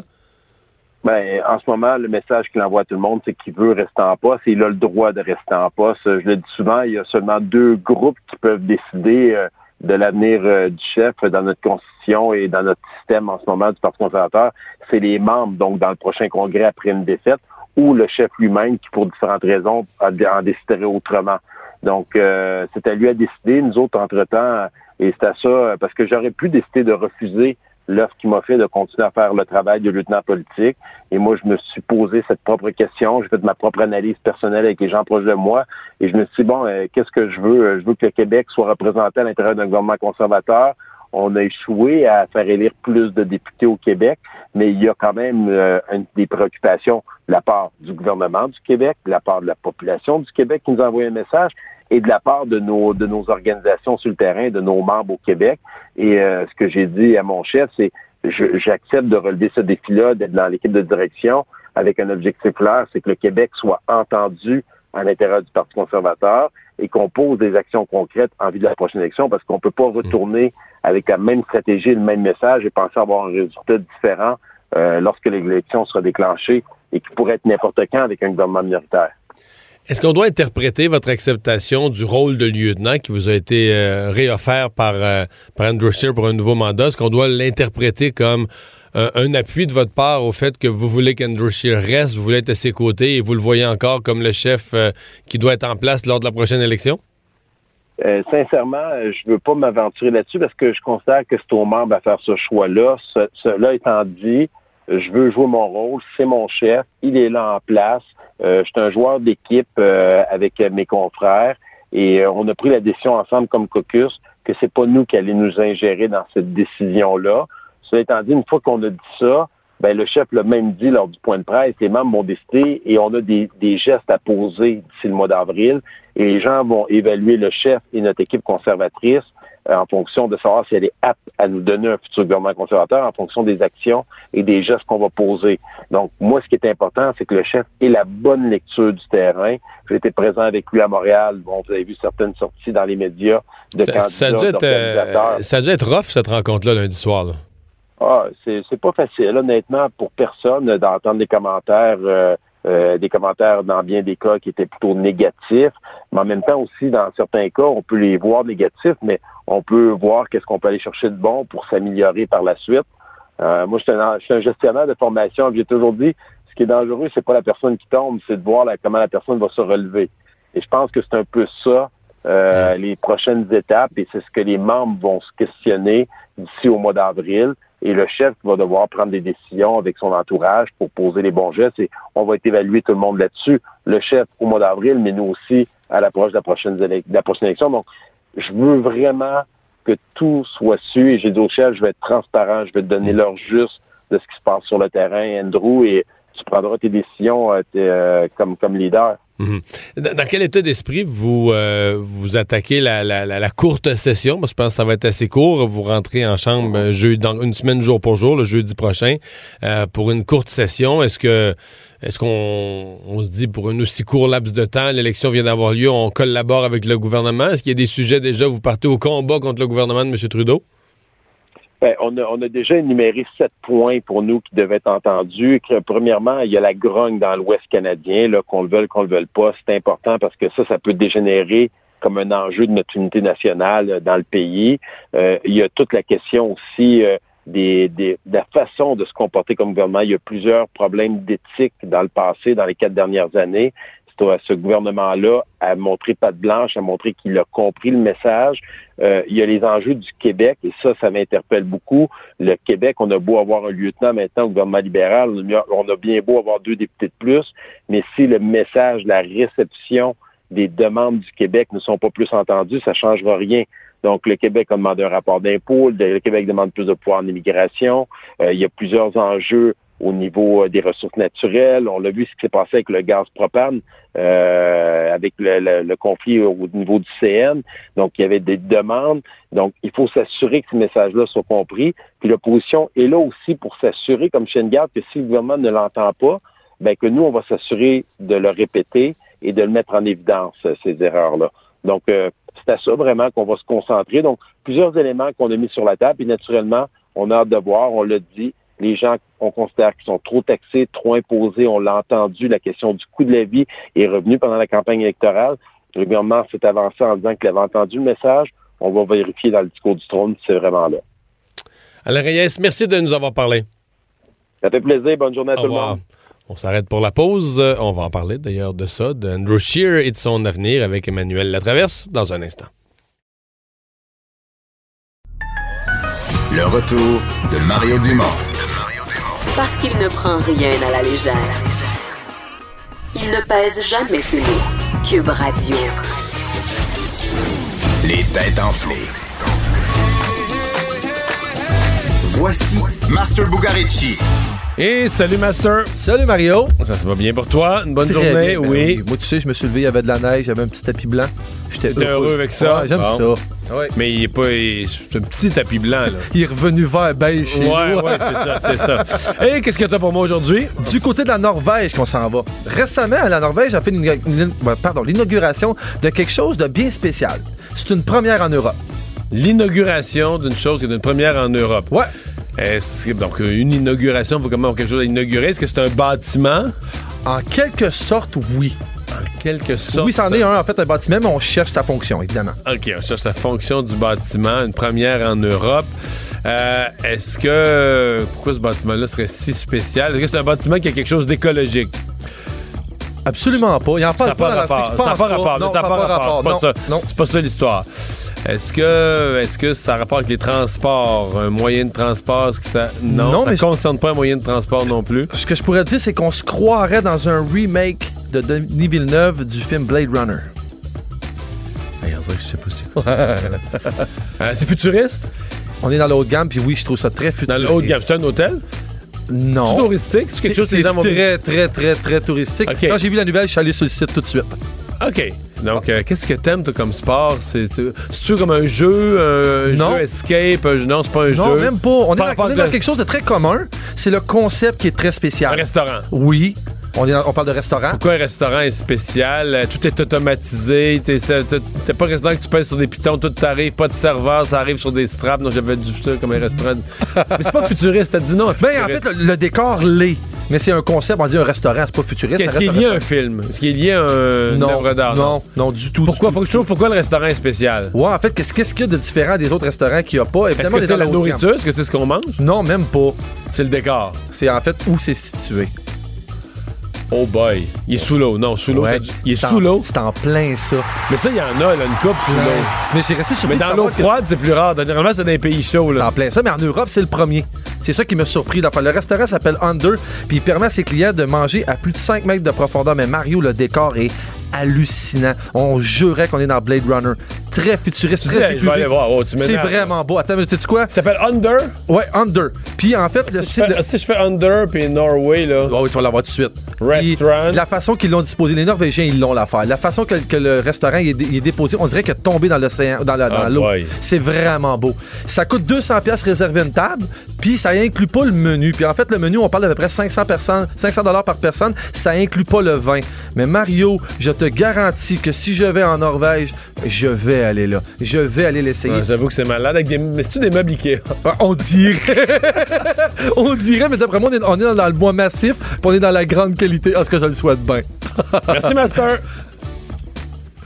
Le retour de Mario Dumont, le seul ancien politicien qui ne vous sortira jamais de cassette. Mario Dumont et Vincent Dessureau. Cube Radio. C'est l'heure de la chronique politique avec Emmanuel Latraverse. Bonjour, Emmanuel. Bonjour. J'inverse nos, nos ordres de, de sujets, mais c'est parce que je veux enchaîner avec l'entrevue que j'ai faite il y a quelques minutes avec euh, Alain Reyes, euh, qui reste fidèle à Andrew Scheer, euh, fidèle étant entendu que ce sont les membres qui vont décider en avril, pas que lui-même, en plusieurs questions, il m'a pas sorti une profession de foi, de foi béton.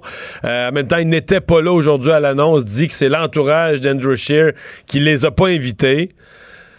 C'est comme si ça va, Ça va pas bien. bien, hein? C'est comme si ça comme va pas un bien. beau Noël, tu sais, dans une famille au bord du divorce, là. Non, écoute, c'est, je pense que monsieur, euh, d'un, c'est quand même révélateur là, que l'entourage du chef a encore décidé de mettre le chef seul comme un être isolé devant les caméras en ne Il, faisant il euh, faisait quasiment confiance pitié le la- matin, là. Sais, Ah sa, non, mais sa regarde, peau, sa peau est même sa peau est comme toute maganée. On dirait vraiment un gars, là, qui, un boxeur après la 11e ronde. Non, mais regarde, tu sais, je comprends là, que le, le chef conservateur veut se donner une leader adjointe qui est une femme et qui vient de l'Ontario. Mais la seule qu'il a trouvée pour faire la job, c'est une ancienne transfuge. Ça fait 14 mois qu'elle est conservatrice, Ça là. fait genre, 14 genre- mois qu'elle est conservatrice. Là. Et ça, c'est elle qui va l'aider à rebâtir et refaire la, la, la réconciliation dans son parti. Là. Et je- bon, je comprends qu'il laisse M. Reyes dans son poste euh, de lieutenant parce que je pense que s'il l'avait congédié, il y aurait eu une révolution. Là. euh, parce que tout le monde au Canada euh, reconnaisse le travail qu'il a fait et donc de le congédier, ça serait comme un désaveu assez mesquin. Mais en même temps, euh, ça place M. Reyes dans une position difficile. Pendant combien de temps il va être capable de maintenir cette ligne où il n'appuie pas publiquement son chef, mais il continue à faire partie de son état-major? Euh, c'est euh, c'est assez particulier là, et objectivement, les voix ne cessent de s'accumuler. On a des gens quand même influents là, qui, euh, comme Corey Tenike, l'ancien directeur, l'ancien directeur des communications de M. Harper, directeur de la campagne de Doug Ford, qui là demande carrément à M. Scheer de s'en aller. Écoute, il pense qu'il peut, euh, qu'il peut s'accrocher et miser sur un vote de confiance en avril. Écoute, tout est possible. On se rappellera que Pauline Marois a survécu à une crise interne et publique et assez euh, humiliante qui a duré de longs mois. Là. Alors, euh, tout est Puis, elle a été élue première ministre après, là. Ben là, alors, il, il- doit comme s'accrocher là, à l'exemple de Mme Marois, là, comme la seule au Canada à qui c'est arrivé puis qui est capable de faire la même chose. Là. Mais en même temps, aujourd'hui, il était même pas capable de dire quel taux d'appui ça lui prendrait pour rester comme chef ou lors de son vote de confiance. Là. Alors, c'est un leadership très, très, très fragile là, et c'est un pari très risqué, moi, je pense, pour le bien du Parti conservateur. Là. Bon. Prise de bec euh, Québec-Manitoba aujourd'hui, à la suite de cette publicité euh, du gouvernement manitobain euh, en lien direct avec la loi 21. On dit, on invite les gens qui seraient des victimes de la loi 21 au Québec euh, à s'en aller au Manitoba avec 21, 21 raisons, 21 bonnes raisons de, de déménager au Manitoba.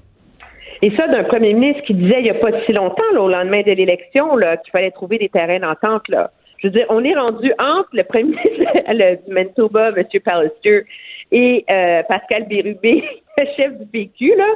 On est rendu euh, secondaire 2 à Polyvalente. Là. Je te rencontre sur le coin du, euh, du après l'école. Là. Je veux dire, c'est, c'est tellement euh, juvénile là, de part et d'autre là, que c'est. Je veux dire, ça, ça n'améliore rien. Ça ne fait nullement avancer le débat de quelque façon que ce soit de part et d'autre. Et la seule chose que ça fait, c'est envenimer le débat sur l'unité nationale en ce moment. Mais, mais tu sais qu'il y en a qui disent que... Venant de. M. Bérubé, moi, ça me surprend Ouais. pas parce que, je veux dire, il est souverainiste et il y a un côté où le PQ, stratégiquement, va certainement vouloir tirer profit de ces, de ces, de ces tensions-là, mais venant d'un premier ministre unilingue anglophone du Manitoba qui prétend être pro-unité canadienne, ça me mystifie. Mais il y en a qui disent que peut-être qu'on on, analyse trop, on suranalyse que sincèrement, le Manitoba a une pénurie de main-d'œuvre, une pénurie, par exemple, d'enseignants ou de gens, de fonctionnaires qui parlent français, puis qui voient juste une opportunité de dire ben c'est sûr que sur le nombre, il y en a au Québec qui vont être frustrés de la loi, qui peuvent pas porter leur voile, puis qui vont chercher une autre place, puis on décide bien des invités au nouveau euh, au Manitoba. Est-ce que c'est pensable que ce soit une, démarche sincère? Ah, il y, a, probablement un élément euh, de ça. Je veux dire, les, les communautés minoritaires euh, francophones sont pas d'une vigueur euh, à toute épreuve là au Canada anglais, là, on le sait là.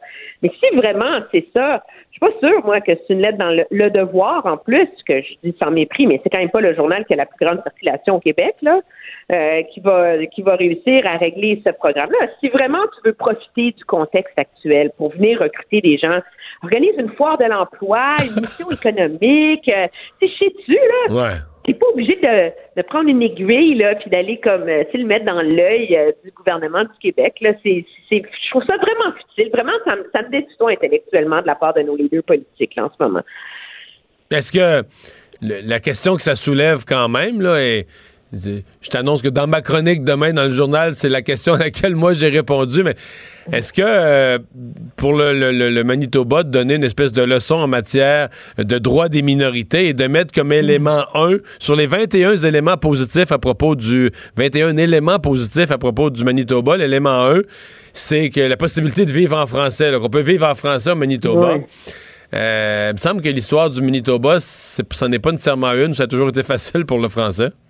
Mais non, de un, c'est, je veux dire, c'est presque insultant. Là, on s'entend là, dans la mesure où ce qui, la seule chose que assurer, assurer la survie des minorités francophones au Canada anglais, c'est euh, le programme de contestation judiciaire du gouvernement fédéral qui a permis à ces communautés-là de se mobiliser et de réussir à sauver leurs institutions, les Presque, protéger. presque euh, à chaque fois la Cour suprême, d'ailleurs, là, en se rendant à l'extrême. ongle, là. euh, bec et ongle à chaque fois là et euh, je veux dire moi j'habite à Ottawa dans un milieu euh, mille fois mille fois plus bilingue que euh, que le Manitoba où les écoles françaises sont super bien financées etc etc et c'est un défi de vivre en français ici là.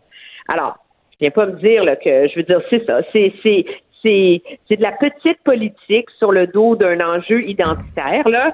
Moi je maintiens que si vraiment le Manitoba veut profiter de cet enjeu-là, ben il y a plein de façons d'organiser des foires de l'emploi, il y a plein de consultants qui sont spécialisés là-dedans. Je suis pas mal sûre que ça coûterait pas plus cher qu'une publicité dans les journaux. tu sais. Bonification du programme des congés euh, parentaux, euh, qui est assez bien reçu, sauf un volet qui soulève des questions, c'est celui des parents adoptants. Le ministre qui dit j'en fais plus, j'ai accordé euh, des semaines de plus là, pour les parents adoptants. En fait, au total, si on additionne tout, ça pourrait aller jusqu'à 15 semaines de plus. Mais c'est en deçà de l'objectif euh, qui avait été fixé dans le programme de la CAC, qui était de rétablir l'équité complète entre les parents. Oui, et là, en toute transparence pour nos auditeurs qui le savent pas, la seule raison pour laquelle je suis vraiment au courant de ces dossiers-là, c'est que j'ai moi-même adopté dans le passé. Alors, je connais toutes les nuances et tout ça. Le gros problème auquel la CAQ est confrontée dans ce dossier-là, c'est qu'ils ont écrit noir sur blanc qu'ils donneraient 55 semaines de congé aux parents adoptants. Euh, et là, on se retrouve avec un calcul là, où peut-être que si tu adoptes à l'international, tu as 10 semaines de plus. Fait que peut-être que Tu pourrais te rendre à finalement, 52, là. Tu peux te rendre à 52, mais tu sais, on s'entend-tu, là, c'est dans le principe, là. Et pire que ça, si tu vas à l'international, tu t'approches du 52, mais si tu fais juste adopter à la DPJ, ben là, tu l'as pas le 5 semaines Non, de non, on se comprend, là, on se comprend. Alors, je veux dire, il y a un côté de ça qui est la réflexion, c'est une promesse brisée. Et moi, on va dire deux, trois semaines, c'est pas grave. Je pense que la colère des parents adoptants, la façon dont moi je la lis dans les forums sur lesquels je suis, etc., c'est que ça fait des décennies que les parents adoptants se battent pour ça, en plaidant que c'est vrai que la mère n'a pas besoin de se remettre de la grossesse et de l'accouchement, mais que les enfants qu'on a adoptés, c'est des enfants fragilisés, c'est des enfants qui ont vécu du traumatisme, de la séparation, qui sont complètement déracinés et que toutes les études dans le monde démontrent qu'ils ont besoin d'être dans le cocon de leurs nouveaux parents là, le plus longtemps possible pour pouvoir les sécuriser et que c'est Créer l'attachement, là. hein? créer l'attachement, mais que ça, là, c'est essentiel au reste de leur développement, à leur réussite scolaire, à leur intégration dans la, dans la société, à leur capacité de survivre l'adolescence et les problèmes identitaires qui viennent avec tout ça. Alors, c'est comme, c'est peut-être pas beaucoup, trois, quatre semaines en bout de ligne, mais c'est comme une trahison. Puis, ce qui est assez remarquable, c'est que le ministre se rabat sur des arguments légaux, qu'il y a une jurisprudence qui empêche de faire ça, etc. Ben là, moi, ça soulève deux questions dans mon esprit. De un, est-ce que c'est une promesse en l'air quand vous l'avez fait? Parce qu'on sait que les partis politiques sont prêts à promettre à peu près n'importe quoi pour se faire élire. Je sais pas. Et de deux, euh, comment ça se fait que tous les partis fédéraux à Ottawa viennent de promettre la même chose dans le programme fédéral d'assurance parentale? Alors, ça semble pas poser un problème, cette jurisprudence-là, pour le Parti libéral du Canada et pour le Parti conservateur. Alors, si Ottawa pense que c'est faisable, pourquoi ça serait pas faisable pour Québec? Alors, le gouvernement pense qu'en misant sur la générosité, il va survivre à ce, ce, ce débat-là, mais ce sera intéressant de voir s'il y a une mobilisation plus importante. Certainement. Hey, merci beaucoup, Emmanuel. Ça me fait plaisir. Au revoir. Et Alexandre, ben ce soir, là, le Canadien acculé au pied du mur. Selon Jean-Charles, c'est une partie qu'on doit gagner. Sinon, demain, on va parler de Claude Julien, de Marc Bergevin. De... C'est certain qu'après s'être fait rosser 8 à 1 par les Bruins de Boston, là, il va falloir rebondir quand même. hein. Ça faisait 112 matchs que Carey Price s'était pas fait sortir. Oui, de il son était sur il était comme le, le cinquième plus longue séquence. Ben, il est en train de. très longtemps, alors euh, on espère euh, sincèrement qu'ils vont être capables de rebondir. Moi, j'ai vu hein, les Devils du New Jersey en fin de semaine, samedi vrai, soir. Moi, je suis allé au? New Jersey les voir. Euh, Ils ont gagné? 5 à 1, mais contre les Red Wings de Détroit, Mario, qui sont une pitoyable équipe, eux aussi. Peut-être que le Canadien est aussi une pitoyable équipe. Cette émission est maintenant disponible en podcast. Rendez-vous dans la section balado de l'application ou du site cube.radio pour une écoute sur mesure en tout temps. Cube Radio, autrement dit. Et maintenant, autrement écouté.